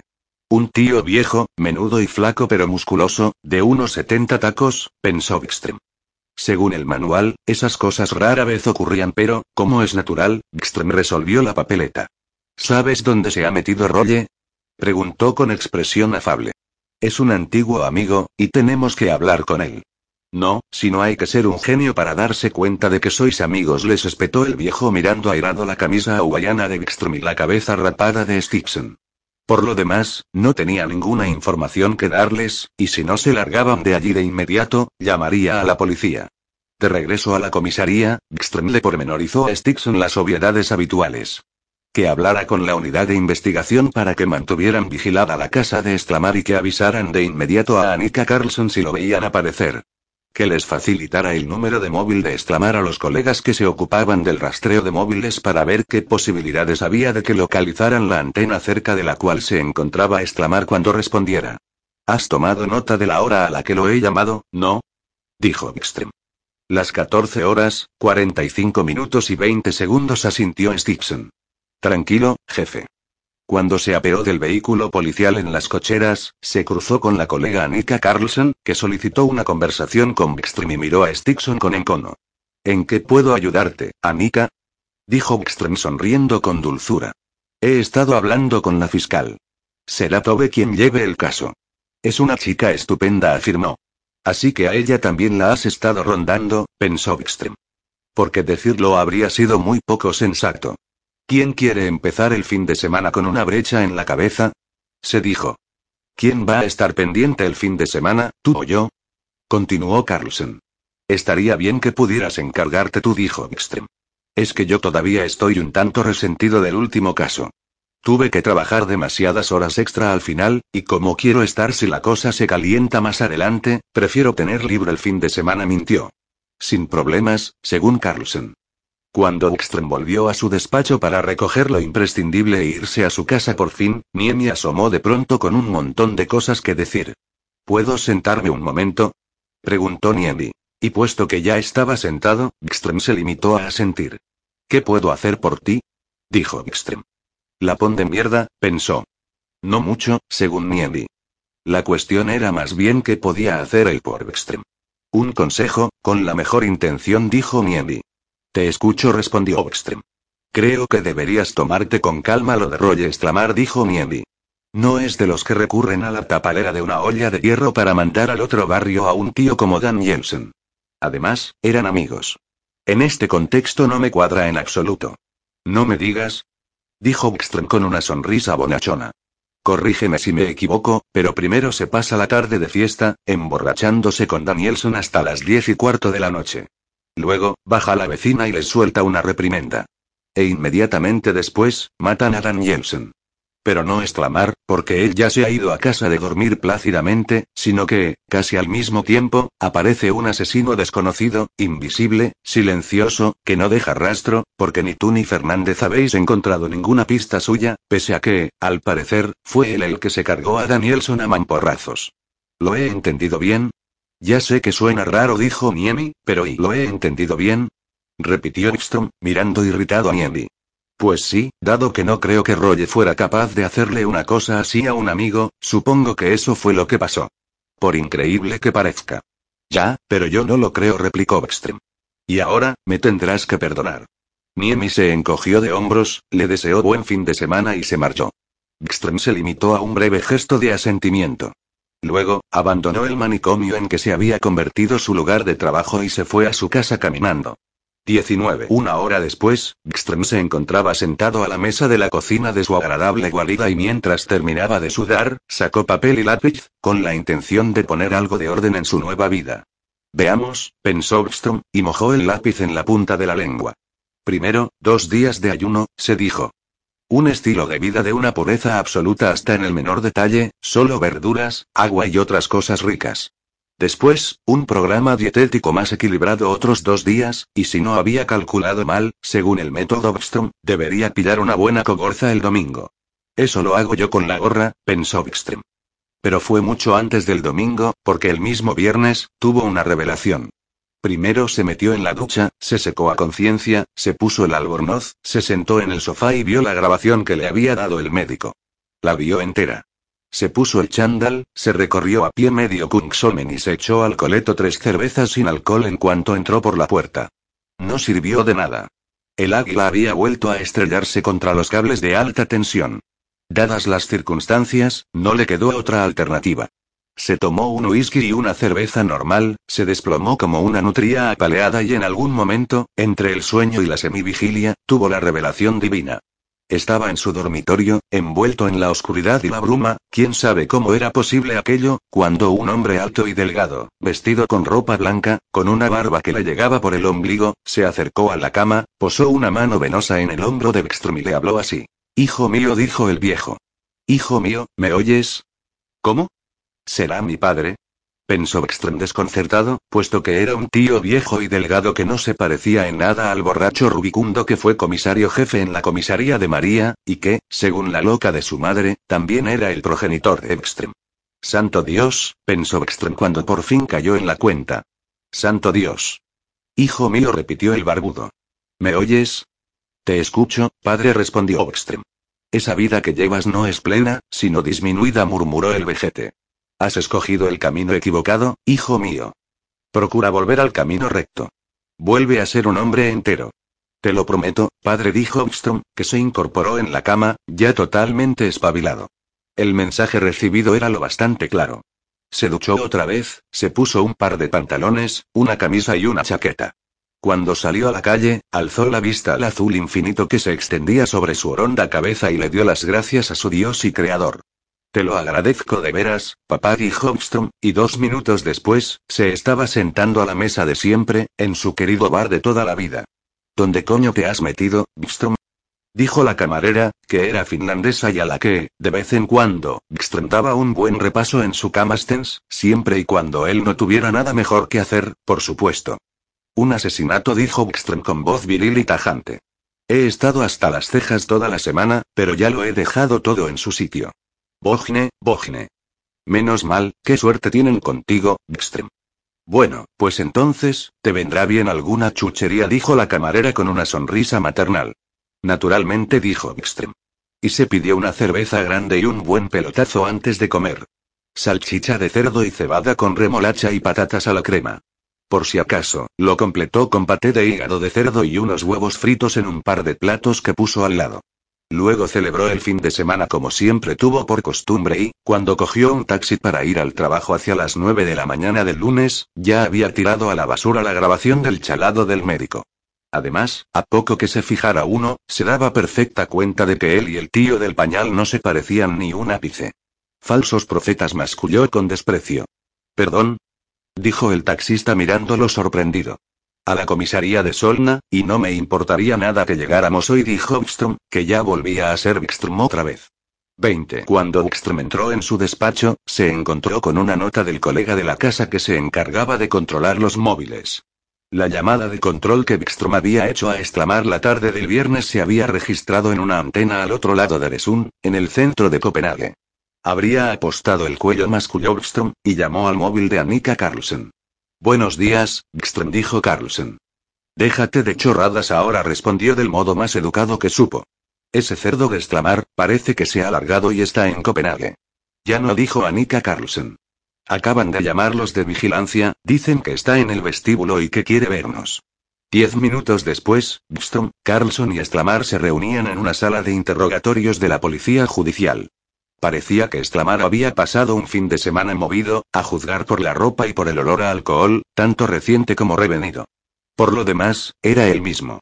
Un tío alto y robusto, de facciones marcadas y la piel surcada de arrugas, y sin un gramo de grasa en el cuerpo, todo músculos. Bstrom, es una mierda, dijo exclamar frotándose los ojos con los nudillos de la mano derecha. ¿Qué clase de gánster se ha cargado a calle? Esperábamos que tú pudieras ayudarnos a responder a esa pregunta, dijo Bstrom. Así que llevamos varios días buscándote. Bajé a Malme el jueves por la mañana, dijo exclamar rascándose los ojos enrojecidos. Y, si no lo he entendido mal, fue entonces cuando lo asesinaron. ¿Qué fuiste a hacer en Malm? preguntó Ekstrem. Aquí soy yo quien hace las preguntas, se dijo. Tengo allí un rollo desde hace años. Una tía cojonuda, así que cuando a Calle y a mí nos cayó el premio el miércoles pasado y me vi de pronto con diez papelones en la cartera, no me lo pensé dos veces. Me fui en tren. Me tiran para atrás los putos aviones. Una mierda lo estrechos que son, joder, hay que ser japonés y tener las piernas amputadas para caber ahí. Y tampoco sirven nada. Así que cogí el tren de la mañana. Llegué poco después del almuerzo. ¿Tiene nombre? preguntó Ekstrem. ¿Quién? dijo exclamar, mirando sorprendido a Annika Carlsen. La tía de Mal me explicó Ekstrem. Pues claro que tiene nombre, dijo exclamar. Marja Olsen. Vive en Staffansbgen 4. Figura en la guía. Es auxiliar de enfermería en el hospital de la ciudad. Me recogió en la estación central de Malm. Si no me crees, llámala. ¿Qué hicisteis luego? preguntó Ekström. No salimos por la puerta hasta el viernes, para irnos a Copenhague, y tomamos un almuerzo de campeonato. Estuvimos con el asunto todo el día y parte de la noche. ¿Y después? Sí, después volvimos. A alguna hora de la mañana. Volvimos a Malm, vamos. A casa de Marja. Y allí seguimos con lo de siempre. Fuimos a comprar algo el sábado, antes de que cerrara el sistema Volajet. Luego nos desatamos otra vez. ¿Os desatasteis otra vez? Pues claro, dijo exclamar, y dejó escapar un suspiro. Esa chica tiene un aguante de cojones, y yo, pues he estado mejor. No salí de la piltra hasta el domingo por la noche, cuando Blixten me llamó al móvil y me contó lo que había pasado. ¿Blixten? Björn Johansen. Otro viejo colega de la universidad. Puede que tú lo conozcas. Es famoso en la ciudad. Vecino de toda la vida. Es el que tenía la eléctrica Blixtensel en Sumpan, pero ahora lo lleva su hijo. Pues eso, él me contó lo que había pasado, y no era cosa de quedarse follando en Malm, así que cogí el tren nocturno para ayudaros a atrapar al hijo de puta que se ha cargado a calle. Muy amable por tu parte, Roland dijo. Vaya, parece que el bueno de Stlis se ha dedicado a pensar entre trago y trago, y ha decidido resistirse un poco, pensó. Pues claro, coño, por supuesto que podéis contar conmigo. Así que aquí me tenéis, explicó. Les llevó dos horas largas comprobar lo que exclamar había estado haciendo desde el jueves por la mañana cuando, de repente, se largó en tren a Copenhague, hasta la mañana del lunes, cuando se presentó en la comisaría de Solna. Luego, pararon para comer. Gström repostó de lo lindo, pues temía que la historia se prolongara. Albóndigas y puré de patatas con salsa de nata, y, esta vez, aspiradora y pastelito de mazapán. Annika Carlson se tomó rápidamente una ensalada de pasta y agua mineral, antes de asegurarse de que Alm y los demás empezarán a comprobar la información que Roland Exclamar había proporcionado sobre su estancia en Malmi Copenhague. Exclamar se limitó a tomar un bocadillo y un café, que Annika le subió de la cafetería. Ya nos estamos acercando, pensó Ekström cuando se vieron otra vez en la sala de interrogatorios. Además, exclamar había empezado a sudar de un modo más que prometedor, y cuando se llevó la taza de café a la boca, utilizó las dos manos, por si acaso. Estuviste en Solvaya el miércoles de la semana pasada, el miércoles 14 de mayo, dijo Ekström. ¿Podrías contárnoslo otra vez? Llegó allí temprano, a eso de las 4 de la tarde, para ver el calentamiento, dar una vuelta y charlar un rato con los viejos amigos. El calentamiento dijo Annika Carlson, que no había dicho gran cosa antes del almuerzo. Exclamar se lo explicó. Era cuando sacaban a los caballos a la pista antes de la carrera para que calentaran. Es como hacer estiramientos, ya sabes. Calentamiento, vamos. Antes de salir como una bala, explicó exclamar. Unas horas después, apareció Calle Danielsen. Estuvieron hablando con Gunnar Gustafsson, que les aseguró que el soplo del día anterior seguía siendo válido. Instant Justicia se había portado de maravilla en el calentamiento. Parecía haberse recuperado por completo de su antigua lesión. Según Gurra, se había convertido en un caballo totalmente distinto, dijo exclamar. Ya no era tan fogoso, pero la condición física seguía siendo fenomenal. En mi opinión, ese animal es una puta locomotora, Gstrem. ¿Cómo os localizasteis en Valla? preguntó Anika Carlsen. ¿Habíais quedado en algún sitio concreto? Me llamaría al móvil, dijo exclamar meneando la cabeza. Bueno, supongo, añadió. O sea que Calle tenía un móvil, ¿no? Preguntó Anika. Como todo el mundo hoy en día respondió exclamar mirándola asombrado. ¿Tienes su número? El número de su móvil aclaró Bikström. ¿Qué va? dijo exclamar negando otra vez. ¿Por qué iba yo a tenerlo? Siempre lo llamaba a su casa, o nos veíamos por el centro. Si no estaba en casa, le dejaba un mensaje en el contestador. Y entonces él me devolvía la llamada. Además, él tenía mi número de móvil. Espera un poco, Roland insistió Oxtrem. Es obvio que tienes que tener el número de Dan Jensen. Aquí hay algo que no cuadra, pensó. No dijo exclamar. ¿Es que no me has oído? Repitió mirando a Ekström irritado. ¿Tú le viste a Danielson algún móvil? preguntó Carlson. ¿Estás seguro? Aquí hay algo que no cuadra, pensó. Pues ahora que lo dices, no le he visto nunca un móvil, dijo exclamar. Uf, pensó Bstrom, intercambió una mirada con su colega y decidió cambiar de tema. Bueno, ya lo veremos luego, dijo Bstrom. Danielson y tú ganasteis un montón de pasta. Danielson y él apostaron 500 coronas por un instant justicia renacido, compartieron el boleto y, dos minutos después de la salida, eran 25.000 coronas más ricos que antes. ¿Y luego? preguntó Bstrom. Calle fue a recoger el dinero, dijo exclamar. Y se fue pitando a casa para preparar la cena. Porque íbamos a vernos en su casa para comer algo, así que me pareció lo mejor. Así no caíamos en la tentación. Cuando uno se va acercando a los 70, empieza a conocerse, explicó. Muy bien pensado, además continuó exclamar, porque después de la siguiente carrera, yo ya estaba a punto de reventar. Tuve que pedirle prestadas 100 coronas a un viejo amigo, para no tener que ir a casa de calle. Ya eran casi las ocho, y ponerse a cenar a las tantas no es lo suyo. Bueno, a menos que se trate de un refrigerio, claro. Vaya por Dios, pensó Wikström. ¿Y tiene nombre? preguntó. ¿Quién? dijo exclamar sorprendido. Calle. El que te prestó las cien coronas. Blixten dijo exclamar. Creía que te lo había dicho. ¿No hemos hablado de él antes de comer? Cogiste un taxi y te fuiste a casa de Dan Jensen. ¿A Selstigen 1, no? Preguntó Wikström, que tenía en mente el testimonio de Brighmar y Andersen. Claro, dijo exclamar asintiendo. ¿Estás totalmente seguro, verdad? Preguntó. No, ¿qué coño, ahora que lo pienso? Las cien coronas no me llegaban, y el rácano del iraquí que llevaba el taxi me soltó en Rosundagen. Claro que no era para tanto, unos cientos de metros hasta la casa de calle, así que me fui a patita el último trecho. ¿Pediste el recibo? Iba a pedirlo, dijo exclamar. Se los doy todos a calle.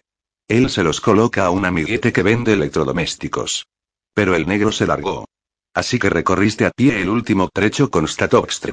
No es tonto del todo el borrachín este, se dijo. ¿Y luego, qué? preguntó. Primero, se repartieron la pasta. O casi. Danielson le dio en mano 10.300 coronas, 10 billetes de mil y tres de cien, pero como Danielson no tenía cambio, él le perdonó las 10 coronas que faltaban. Tratándose de un viejo amigo, no era para tanto, dijo exclamar encogiéndose de hombros. Luego estuvieron comiendo, bebiendo y charlando. Empezaron sobre las nueve, con tocino y judías pintas, unas cervezas y algún que otro trago. Cuando terminaron de cenar, Calle se preparó unos cubalibres de vodka y tónica, mientras que Estlamar prefirió el vodka limpio.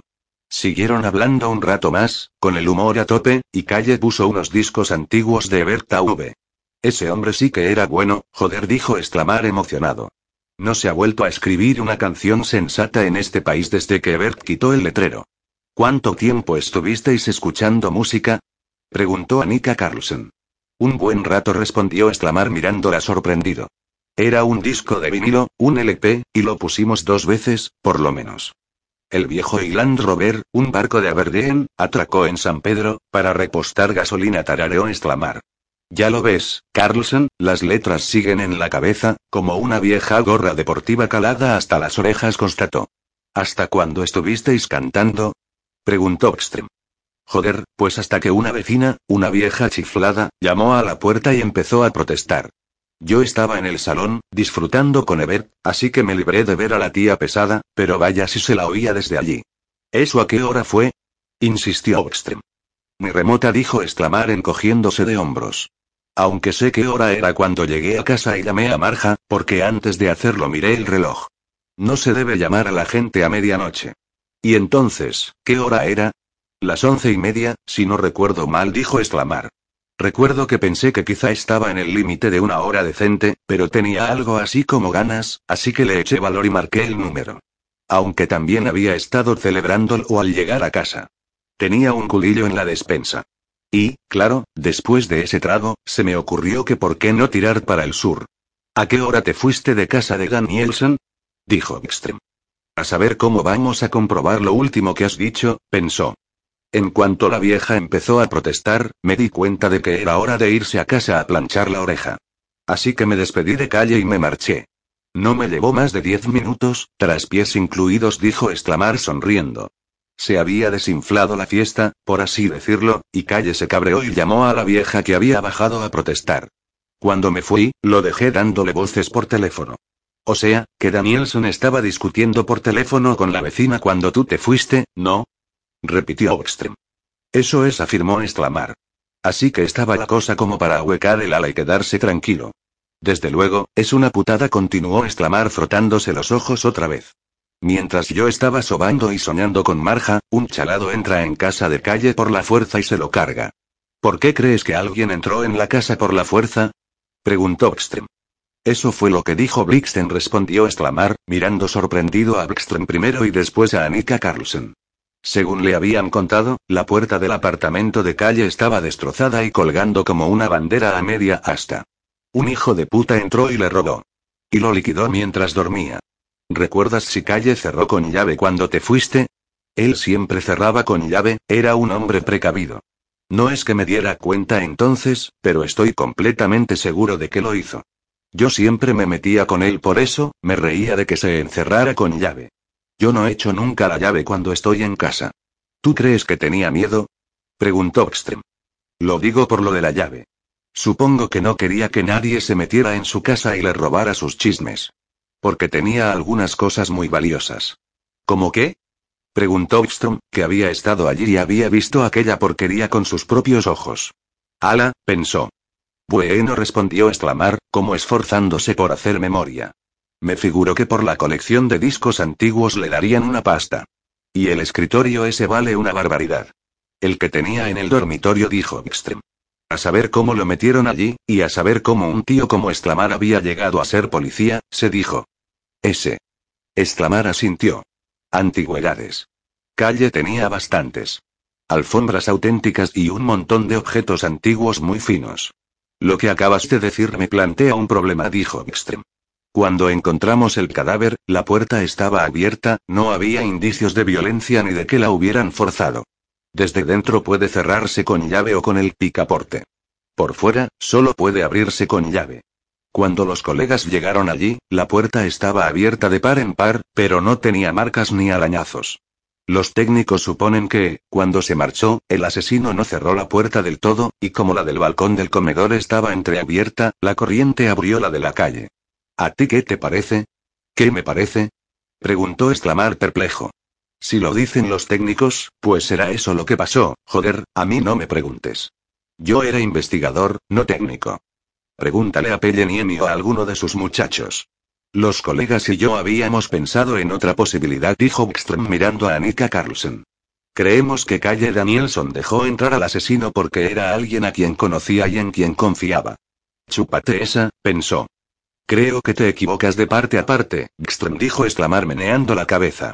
¿Quién de los viejos amigos de calle iba a tener motivos para cargárselo? ¿No tienes ninguna sugerencia? preguntó Gström. La colega Carlson y yo esperábamos que sí. Pues el único que se me ocurre es Manhattan. O sea, de los viejos amigos. Él tenía a calle enfilado, quiero decir. ¿Manhattan? ¿El Manhattan de Nueva York? No, joder, dijo exclamar. Como la porquería esa dulzona y pringosa que hacen con whisky y licor. ¿Cómo coño se le puede ocurrir a nadie echarle licor al whisky? Debería ser delito, joder. Manhattan repitió Oxtrem. Mane Anson aclaró exclamar. Los amigos lo llamaban Manhattan. Era camarero en el antiguo Carleton cuando estaba en activo. Podía ser muy hijo de puta cuando probaba el alcohol. Se hizo socio de una compañía por consejo de calle y parece que la cosa se fue a la mierda. No le sentó nada bien. Mane Anson repitió Oxtrem. ¿Y dónde podemos localizarlo? Me temo que no será fácil, respondió exclamar con una sonrisita. Mi mejor sugerencia es el cementerio de Solna. Los cerdos de sus hijos esparcieron sus cenizas para que les saliera más barato. ¿Y eso cuándo fue? preguntó Oxtrem. ¿Qué habré hecho yo para merecer esto? se dijo. Cuando se quemó el Elkban respondió exclamar. Hará por lo menos diez años, creo yo. Yo me pregunto una cosa, Roland intervino Annika Carlsen. Tú has sido policía, así que sabes tan bien como yo que las llamadas pueden comprobarse. Claro, algo sigo sabiendo del oficio, respondió exclamar con aplomo. Cuando saliste de casa de calle Danielson, él estaba discutiendo por teléfono con la vecina. Hemos comprobado esa llamada. La hizo unos minutos antes de las diez y media. Dices que te fuiste derecho a casa y que tardaste unos diez minutos más o menos. Lo que significa que llegaste sobre las once menos veinte. Eso es, dijo exclamar asintiendo. Luego dices que llamaste a tu amiga de Malm sobre las once y media. Sí, y eso lo recuerdo porque miré la hora, por no llamar demasiado tarde, como ya he dicho. ¿Y qué hiciste entre tanto? Si llegaste a casa a las once menos veinte y la llamaste a las once y media. Hay cincuenta minutos. Casi una hora. ¿Qué hiciste? Pero si ya os lo he dicho, respondió exclamar sorprendido. Pues se me habrá olvidado, dijo Annika Carlsen.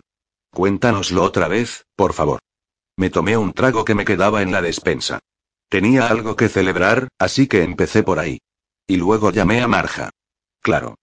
Cuando me vi allí solo y me tomé el lingotazo, me puse a cien, dijo exclamar con media sonrisa. Cincuenta minutos, repitió Annika Carlson intercambiando una mirada fugaz con Ekström. Debió de ser un trago de los grandes, dijo Ekström. Vamos, Ekström, no seas así, protestó exclamar. Supongo que estuve un rato filosofando, sencillamente. Otra cosa, dijo Ekström.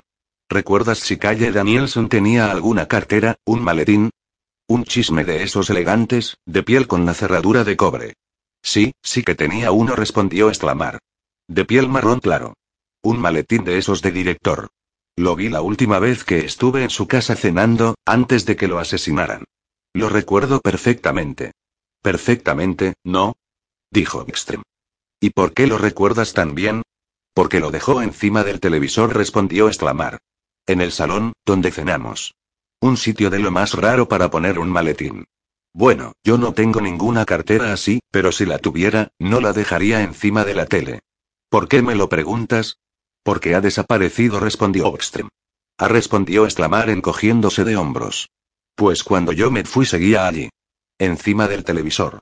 Y cuando nosotros llegamos por la mañana, ya no estaba, dijo Ekström. Tú no sabrás a dónde habrá ido a parar, ¿verdad? Venga, Bstrom, para allá dijo exclamar mirándolo furioso con aquellos ojos hundidos. Creo que vamos a hacer un descanso, dijo Bstrom mirando a su colega. Por mí, estupendo, aseguró exclamar. Me haría falta ir a casa y meterme en la ducha. Bueno, creo que tendrás que concedernos unos minutos más, Roland dijo a Nika Carlson con una sonrisa amable. Vamos a tener que hablar con la fiscal antes de que puedas irte. Vale, dijo Roland exclamar encogiéndose de hombros.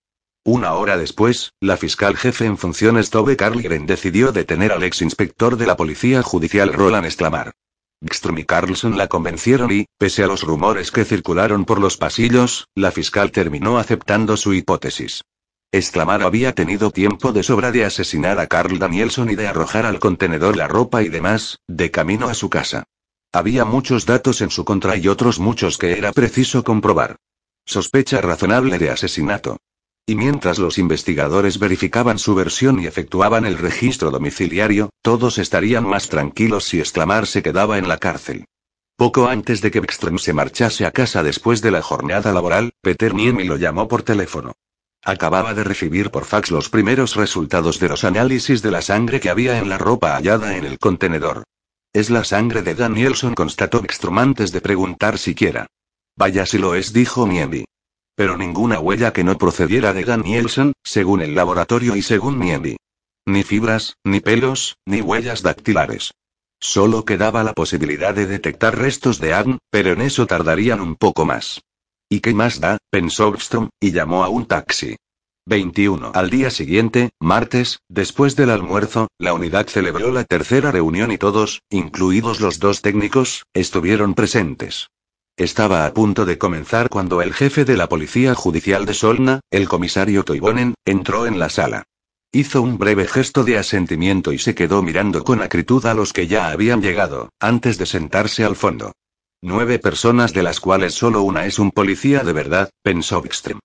Por lo demás, un auténtico borrachín finlandés, un puto lapón, un chileno, una rusa, una pularda jovencita, una bollera de combate, un bailarín con polainas y el viejo cabeza de alcornoque de Alm, que sufría un retraso mental grave de nacimiento, ¿y qué coño va a ser del cuerpo de policía?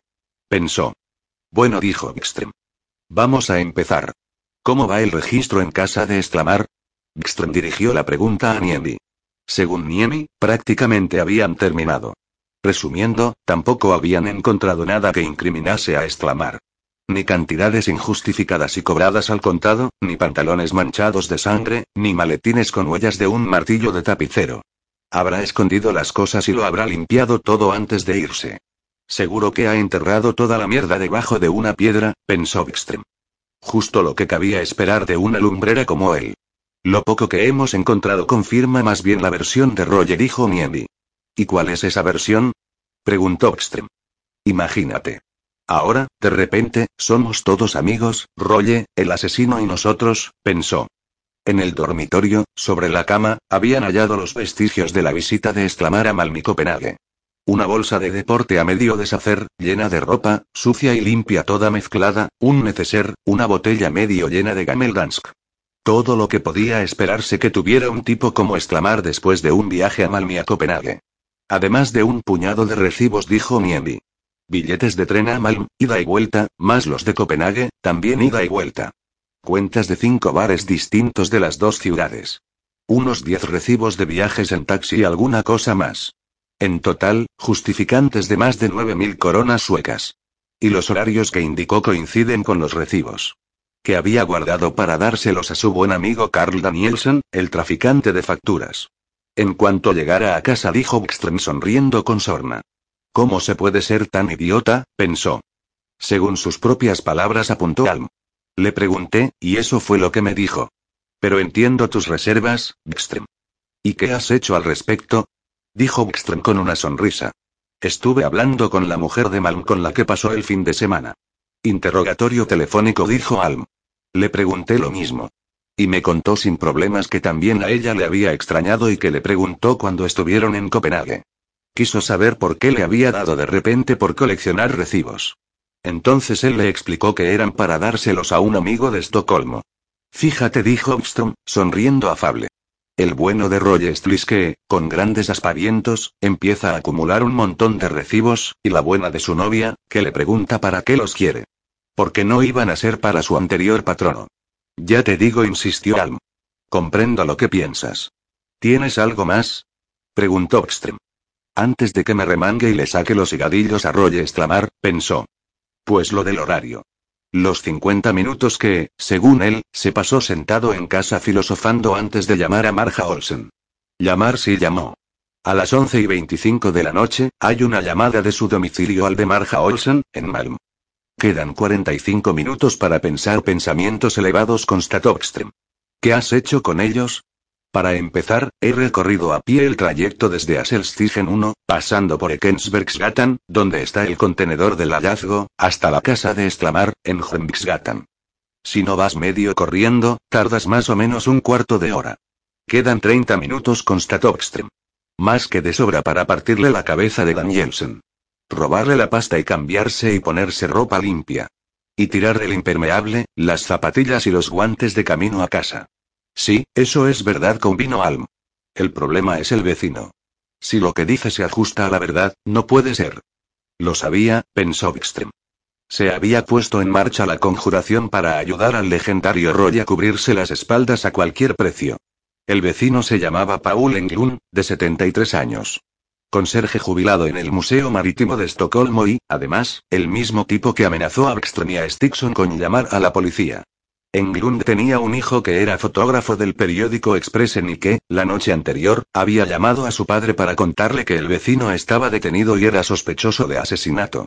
Y le preguntó si no tendría la suerte de que el susodicho vecino le hubiera dejado una llave extra. Así el hijo podría hacer algunas fotos de la casa del asesino. Papá Englund negó rotundamente tal cosa. No tenía ninguna llave. Exclamar era un borracho molesto y una pesadilla como vecino.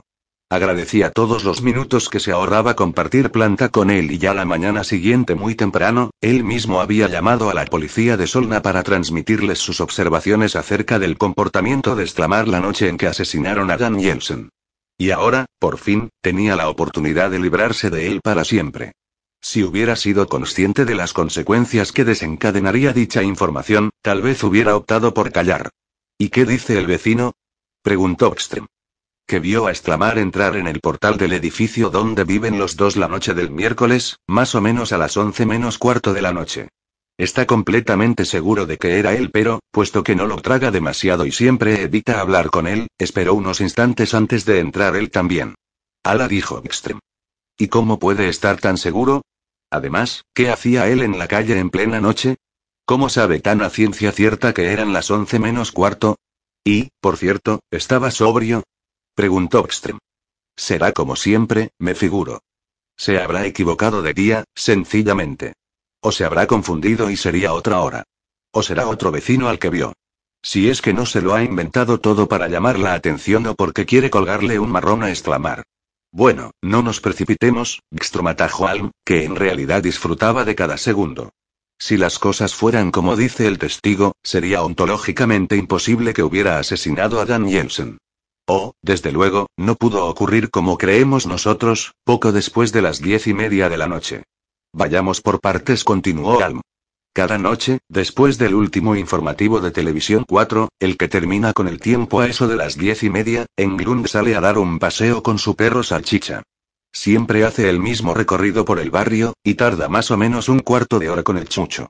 Pero aquella noche no, porque cuando va a girar a la derecha en Esplanaden, lo detiene un policía uniformado que prácticamente lo echa de allí y le dice que se vaya por donde ha venido. Y eso hace en contra de su voluntad, porque siente la misma curiosidad que los demás. Pero al ver que no pasa nada, se queda en Hembiksgatan unos minutos, escuchando, antes de irse a casa. Y cuando llega a la altura del edificio vecino al suyo, estamos hablando de 20 metros desde su portal, ve entrar a exclamar. ¿Y qué hacían los colegas allí? preguntó Ekstrem. Habían acordonado la zona porque los del grupo de operaciones especiales preparaban una redada en un apartamento 100 metros más arriba, en la misma calle. Y eso por un soplo de un sospechoso que se supone estaba involucrado en el tiroteo y el robo que se había producido en broma hacía unos días. Los horarios, dijo Extrem. ¿Qué nos dice esto de sus horarios? Para empezar, que eso debió de ser después de las diez y media de la noche del miércoles, 14 de mayo. No existe otra posibilidad. La redada empezó a esa hora, cuando los colegas de seguridad ciudadana comenzaron a acordonar la zona. Él y el chucho se entretendrían allí fisgando media hora, dijo Extrem. ¿Cómo estás tan seguro de que no fue eso? Bueno, seguro del todo no se puede estar nunca, dijo Alm. Yo solo sé lo que ha dicho él, y me he pasado dos horas insistiéndole. ¿Y qué más dice? preguntó Extrem. Estaría bien saberlo, ¿no? Preferiblemente, antes de Navidad, pensó. Dice que se esconde a esperar unos minutos, y luego se va a casa, ve a exclamar entrar por el portal, espera unos minutos más para no tener que hablar con él, y después entra en el edificio, coge el ascensor y sube a su apartamento. Nada más llegar, llama a su hijo. Lo llama al móvil desde su móvil. O sea, tan curioso como el resto del mundo. Y lo cierto es que el hijo está en su puesto, en Esplanaden, cuando el padre lo llama, porque alguien había avisado al periódico de lo que estaba ocurriendo. Y entonces son las 11 menos 10, según el control telefónico que hicimos esta mañana, concluyó Alm. No me digas, dijo Bckström mirando airado a su interlocutor. ¿Y el viejo Fisgón tiene teléfono en su casa, no? Sí, respondió Alm. Y comprendo por dónde vas, Bckström. Yo no hago más que transmitir lo que él me ha dicho. Pues uno no puede por menos de preguntarse por qué llama desde el móvil, dijo Bckström. Un tío tacaño y viejo como él. ¿Por qué llama desde el móvil?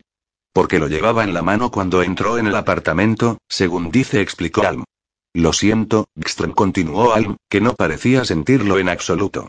Pero casi todo apunta a que las cosas ocurrieron tal y como las contó Stlis. Salió de casa de Danielson a las diez y media, se fue directamente a casa y llegó a las once menos cuarto. Gström propuso una pausa para estirar las piernas.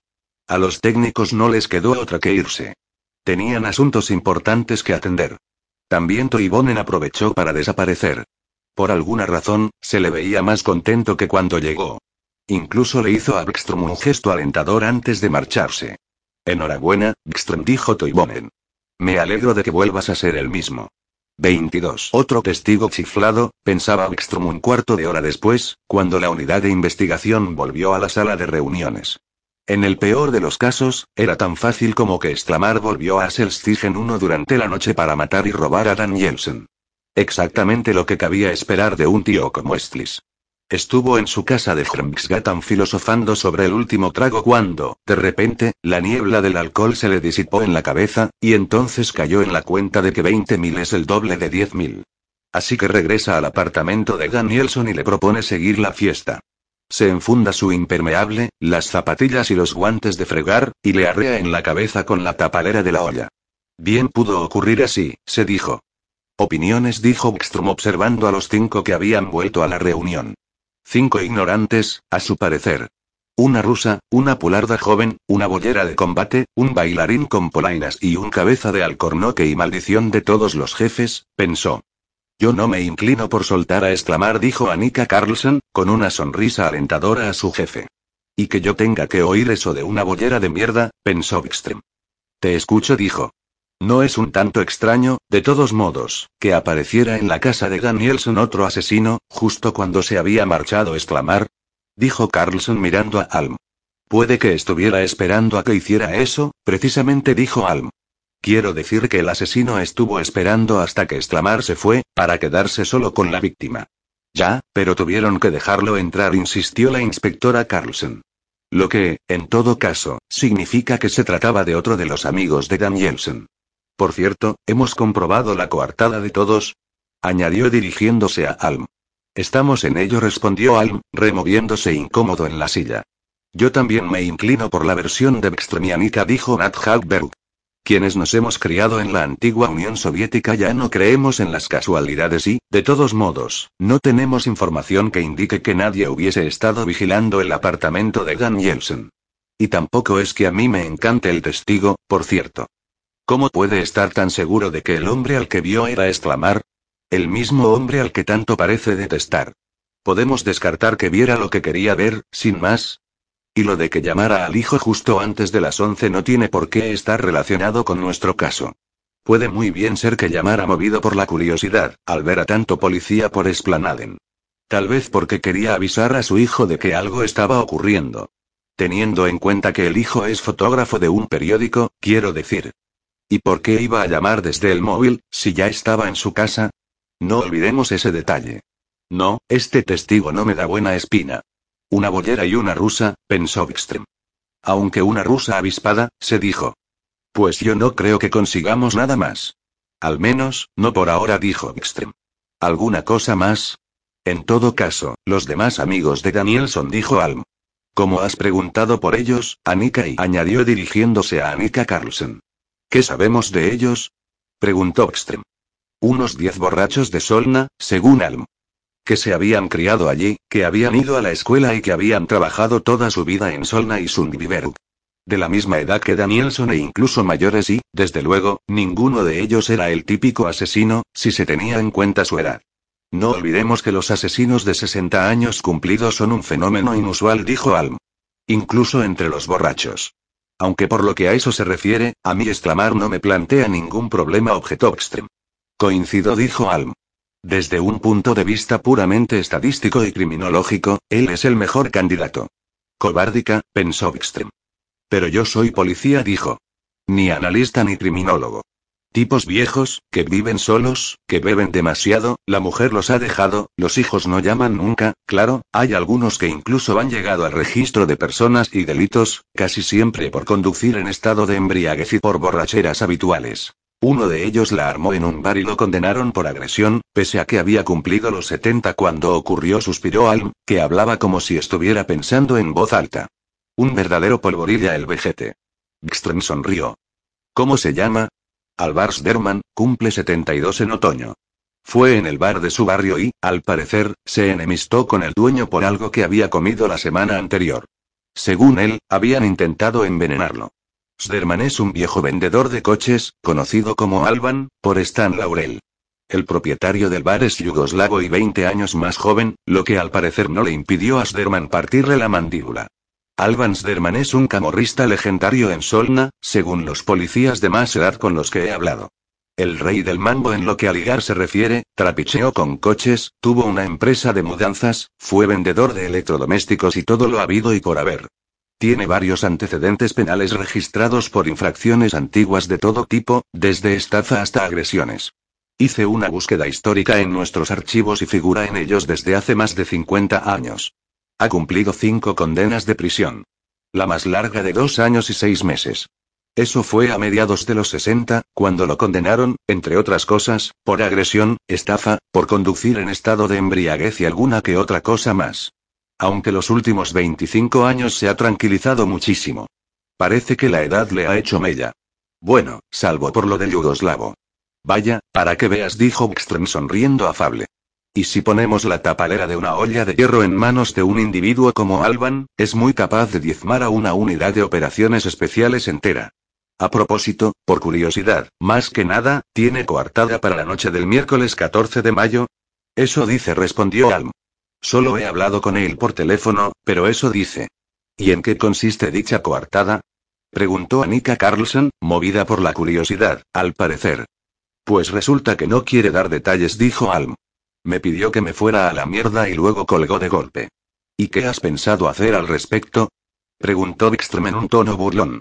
Pues pensaba ir a su casa e interrogarlo en persona, dijo Alm que, no obstante, no parecía entusiasmado con la tarea. Avísame y te acompaño, dijo Anika Carlson con el ceño fruncido. Pobre Alban, pensó Wikström. ¿Algo más? Preguntó, para poder cambiar de tema, sobre todo. La mayoría de ellos tiene coartada, continuó Alm. Gunnar Gustafsson y Björn Johansson, Gurra Blipsten, como los llaman sus compinches, por ejemplo, disponen de una. Estuvieron en el restaurante de Valla hasta las 11 de la noche. De allí fueron a casa de otro amigo, y se quedaron jugando a las cartas. El tercer amigo vive en un chalet en Esmunga. ¿Tiene nombre ese amigo? Preguntó Extrem. El que vive en Esmunga. Jontelen. Lo llaman Vistajonte. Era chapista y tenía el negocio cerca del río de Vistan. 70 años. Sin antecedentes, pero célebre por fortallón. Se ve que de joven era de los que doblaban tuberías y chapas con las manos. Uno de los pocos que sigue casado, por cierto, pero la noche que jugaron a las cartas, la mujer estaba fuera. Había ido a ver a su hermana, que vive en Minsan. Seguramente, escarmentada de otras reuniones parecidas, si quieres saber mi opinión, Bikström. ¿Alguno más? Preguntó Bikström, interesado a su pesar. Mario Grimaldi, 65 años, dijo Alm. Inmigrado de Italia. Llegó a Suecia en los 70, y trabajaba para Saab se hizo muy amigo de Alvans Derman, como vendía coches y, y de su hermano, 10 años mayor, que por lo demás, también trapicheaba con coches. Naturalmente, lo apodaban Elan, o sea, como a Oliver Hardy, por si teníais alguna duda, pero puesto que lleva muerto 10 años, creo que podemos prescindir de él. Pero Mario está vivo. Dejó de trabajar en Saab hace unos años y se convirtió en pizzero. Según la información de que dispongo, es propietario de un par de pizzerías y de un pad, en Solna y Sundbyberg, pero si es verdad, a nosotros por lo menos no nos consta en ningún registro. ¿Y él no tiene apodo? Preguntó muy decidido Extrem. Bueno, los amigos lo llaman el padrino. Alm meneó la cabeza desolado. A él tampoco lo he localizado, pero supongo que eso no será problema. Fíjate, dijo Wickstrom alentador. Aquí tenemos una manada de panteras negras a las que hincar el diente y yo sigo apostando mis cuartos por el antiguo colega exclamar. ¿Algo más? añadió echando una ojeada al reloj. He encontrado la caja fuerte de Danielson, anunció entonces Natja. No ha sido lo más fácil del mundo, pero lo he conseguido. No me digas, dijo Extrem. Es astuta la tía esta. Como buena rusa, pensó. Pueden llegar a ser de una astucia temible, los putos rusos. He dejado la llave en tu mesa, dijo Natja. Estupendo, dijo Armstrong, que ya estaba pensando en una vueltecita por el centro y una buena cerveza. 23. En el escritorio de Ekstrom había una llave de una caja fuerte. O una copia, por orden de la fiscal, junto con una nota manuscrita de Natja. El nombre y el número de teléfono de la empleada del banco que le facilitaría los trámites. Y eso era todo, pero dado que Ekstrom era un ser curioso en el fondo, se pasó por el despacho de Nat al salir. Cuéntame cómo lo has conseguido, le dijo. Nada del otro mundo, según Natja. Primero se hizo con una lista de los clientes que tenían caja fuerte en la oficina del Andelsbanken del cruce de Valajavigen con Erik Albergsgatan, en Estocolmo. Casi todos particulares, a los que decidió dejar para después, pero también un centenar de personas jurídicas. Empresas unipersonales, sociedades limitadas, sociedades comanditarias, sociedades anónimas, algunas asociaciones y un par de testamentarias. Empezó por el grupo más numeroso, las sociedades anónimas. Después recabó los datos de las personas que formaban parte del Consejo de Administración, de la Junta Directiva, quienes firmaban o quienes por cualesquiera razones estuvieran relacionados con las compañías. Mi rastro de Carol Danielsen. En cambio, sí encontré una sociedad anónima de cuyo consejo de administración son miembros Mario Grimaldi y Roland Esclamar. El director ejecutivo es Sepo Lauren, ya sabes, el joven vecino de Danielson en Aselstigen 1. Demasiado para mi gusto, dijo Nat Hagberg y meneó la cabeza. Pero, joder, ¿eso no es retrasado mental? Me refiero a Lauren. Es posible, dijo Nakja. Eso contó Alm, aunque yo no he hablado con él, pero desde luego no tiene la invalidez mental ni está en bancarrota, así que no existe ninguna causa formal para que no sea director ejecutivo. Y, seguramente, eso era lo que le interesaba a Dan Jensen. Es fantástico, dijo Ekström. Joder, la rusa debería ser jefe de los servicios secretos, pensó. Venga, a ver si le das un poco de marcha a la cosa. Es una pequeña empresa de pocos socios. Inactiva desde hace más de 10 años, así que no tiene movimientos. Tampoco parece que posea bienes. Al menos, nada digno de mención. Por cierto, se llama Skrivarstuganap. Según los estatutos, ofrecen servicios de redacción a personas y empresas interesadas. Cualquier cosa, desde folletos publicitarios hasta discursos de cumpleaños. Las dos mujeres que fundaron la compañía eran al parecer secretarias en una empresa de publicidad, y lo que pretendían era sacarse un sobresueldo. En cualquier caso, parece que la falta de clientes las obligó al cabo de un par de años a venderla al inspector Roland Exclamar. No me digas, dijo Armstrong, con tanta astucia en la expresión como en el tono de voz. Si quieres saber mi opinión, creo que Exclamar y Grimaldi eran testaferros de Carl Danielsen. Y por lo que sé de Exclamar, él no tiene ni idea. ¿Y para qué la usaba Danielson? La empresa Skrivarstuganat, quiero decir. Eso me pregunto yo también, dijo Nakja. Porque no parece que haya desarrollado ninguna actividad. En cambio, siguen conservando la caja fuerte. Llamé al banco, continuó y, tras revolver, muy a su pesar, en los archivos de sus clientes, encontraron un antiguo poder notarial a favor de Carl Danielson, que le otorgaba el acceso a la caja fuerte de la empresa. La última vez que la abrió fue la tarde del miércoles 14 de mayo. La vez anterior, a mediados de diciembre del año pasado. No me digas, respondió Oxtrem. ¿Pero qué tiene en la caja fuerte? Es de las más pequeñas, dijo Nakja. 36 centímetros de largo por 27 de ancho y poco más de 8 de alto. Así que mucho no puede contener. ¿Tú qué crees? Teniendo en cuenta quién era Danielson, diría que boletos de carreras y recibos viejos, dijo Extrem. ¿Y tú? Puede que un caldero colmado de oro, respondió Nadja con una amplia sonrisa. Ya, a saber de dónde iba a sacarlo, objetó Ekström la cabeza. Cuando yo era niña, en Rusia y no, error. Cuando yo era niña en la Unión Soviética, y todo era triste y pobre y aburrido casi siempre y horrible con demasiada frecuencia, mi anciano padre trataba de animarme. No lo olvides nunca, Nadja, me decía, no olvides que al final del arco iris siempre hay un caldero colmado de oro. Viejo refrán ruso, dijo Ekstrem. No, desde luego que no resopló Nadja. Si te oían diciendo uno de esos refranes en aquella época, caías en manos del KGB. Pero si quieres, nos apostamos una botella de vodka, dijo Nadja, y volvió a sonreír. Vale, pues yo apuesto por los recibos y los boletos de las carreras, dijo Ekstrem. ¿Y tú, Nadja?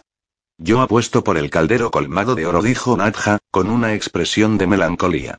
A pesar de que no cabe en una caja fuerte tan pequeña, pero porque la esperanza es lo último que perdemos los rusos. Astuta, muy astuta, pensó Wikström.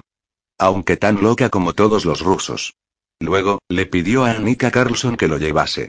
¿Quién coño tenía ganas de oír los delirios de una víctima de incesto procedente de Dalarna sobre un vejestorio rubio? Pensó Wikström.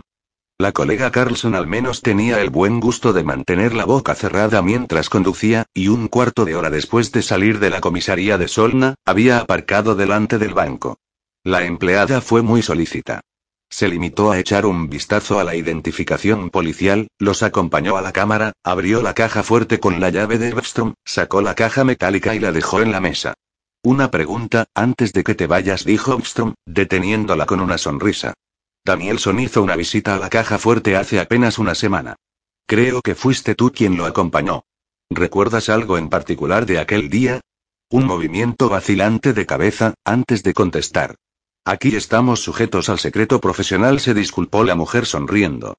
Seguramente sabes que estamos aquí por un caso de asesinato, y en esos casos no rige el secreto profesional, dijo Extrem. Lo sé, dijo la empleada. Sí, recuerdo la visita de aquel día. ¿Y eso por qué? Era un cliente en el que uno se fijaba, aunque no venía con mucha frecuencia, aseguró. Siempre hacía gestos ampulosos, demasiado ampulosos, y siempre olía a alcohol. Recuerdo que en alguna ocasión, después de que se marchara, bromeamos preguntándonos cuánto tardaría en presentarse aquí la Institución Nacional de Delitos Económicos.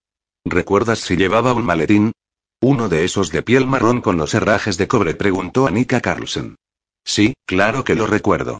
Siempre lo llevaba. También cuando vino la semana pasada para sacar algo de la caja fuerte.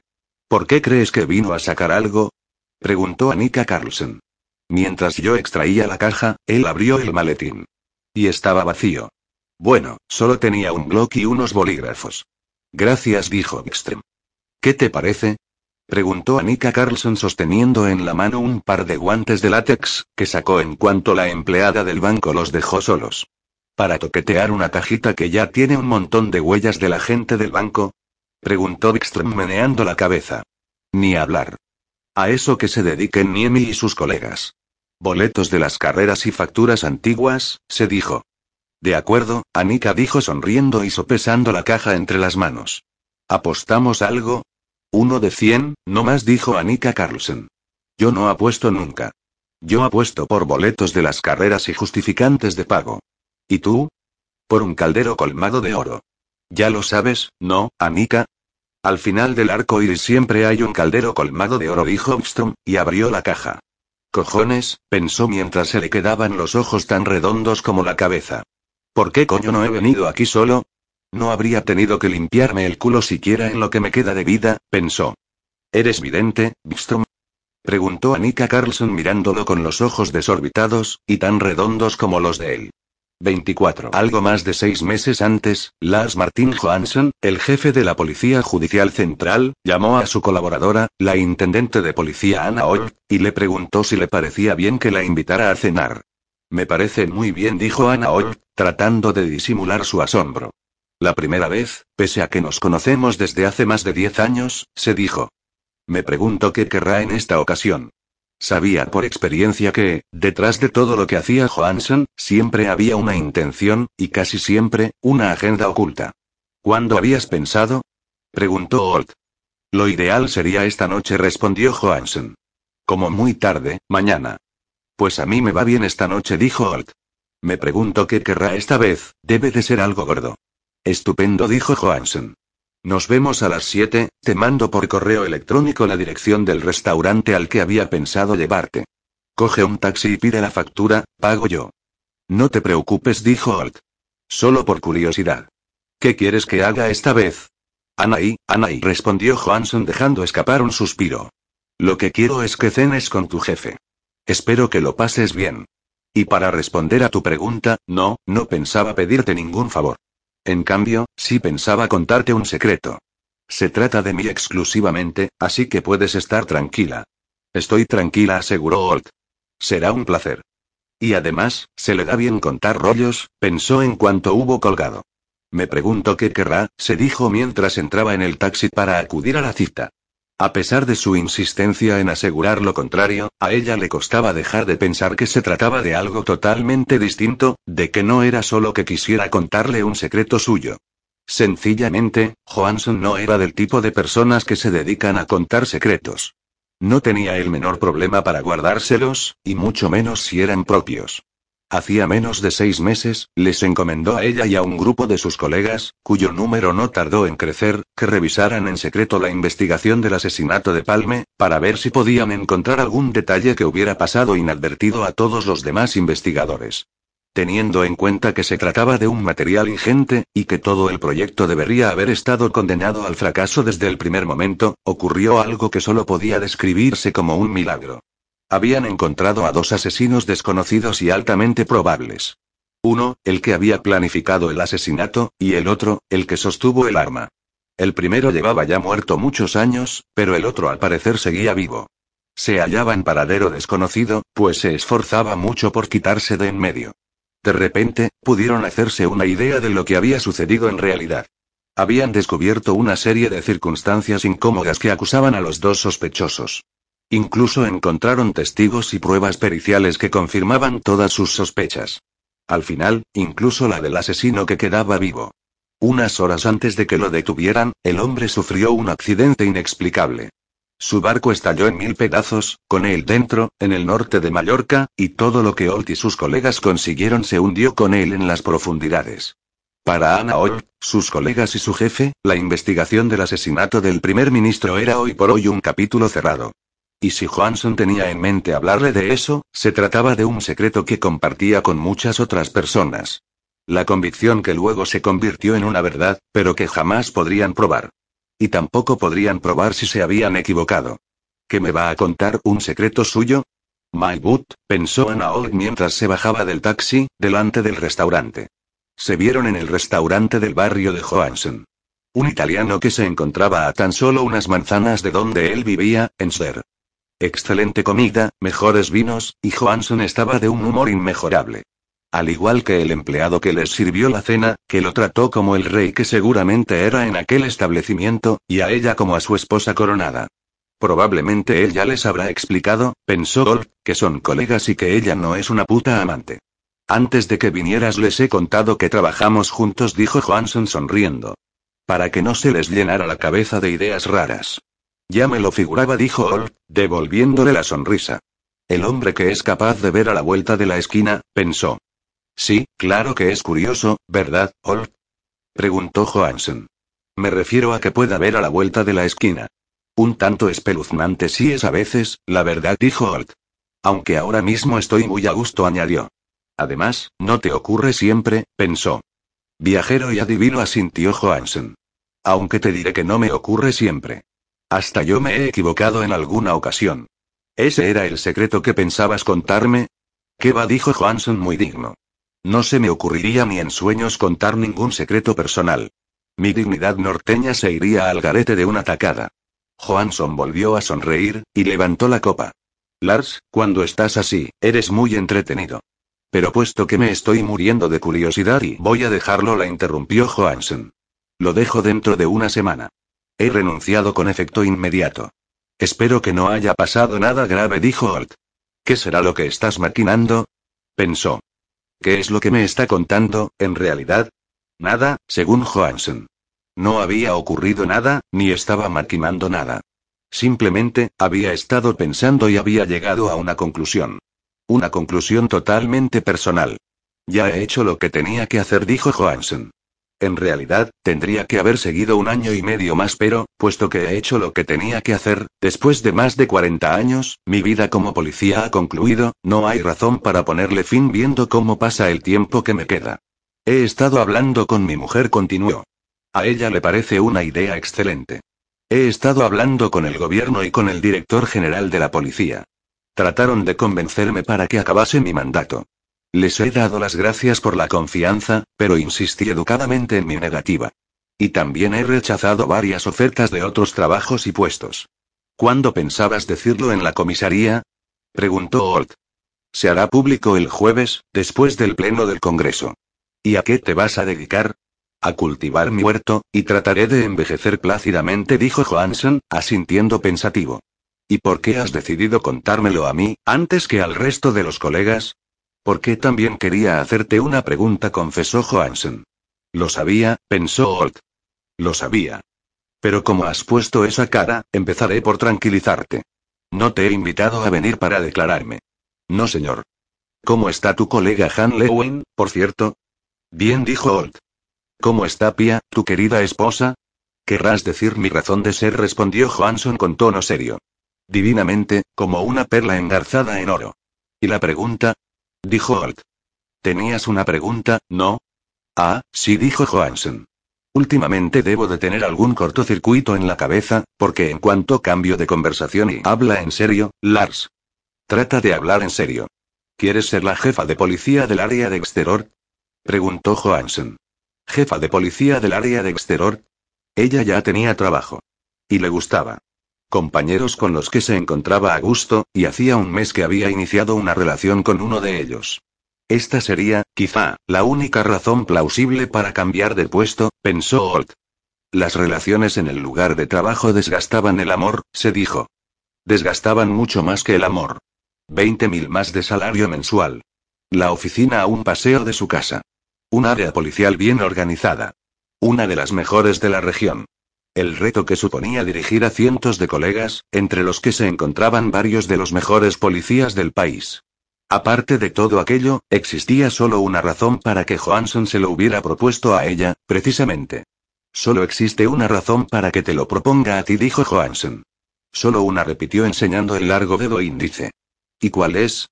Que eres la mejor, afirmó Johansson. Así de sencillo. Una pregunta de tipo práctico, dijo Holt. ¿De verdad que estás en disposición de hacerme esa propuesta?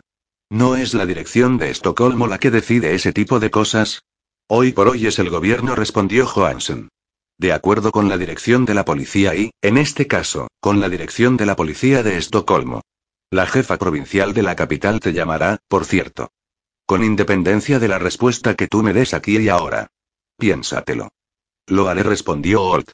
Ella sabía que era buena en su trabajo y, a diferencia de muchas de sus hermanas y colegas, no tenía ningún reparo en decirlo, llegado el caso. Pero pensar que ella era la mejor, y que la propuesta partiera de Johansson, un poco difícil de digerir, teniendo en cuenta lo mucho que he discutido con él todos estos años, se dijo. Bien, dijo Johansson sonriendo. Pues no se hable más del asunto, ahora vamos a pasar un rato agradable, eso es todo. No more business. Back to pleasure. Elige el tema, Ana. Cuéntame por qué has decidido dejar de ser policía tan de repente, dijo Holt. Como te decía, respondió Johansson con el mismo entusiasmo, ahora vamos a pasar un rato agradable. No more business. Pero si quieres, puedo contarte por qué me hice policía. Cómo empezó todo, por así decirlo. ¿Y por qué te hiciste policía? No cambiará nunca, pensó Holt. Porque me gusta averiguar cosas, dijo Johansson. Siempre ha sido mi gran pasión. Ya, eso, y Pia, claro. La suerte inexplicable de conocer a la mujer de tu vida hacia la mitad de tu peregrinar por este mundo.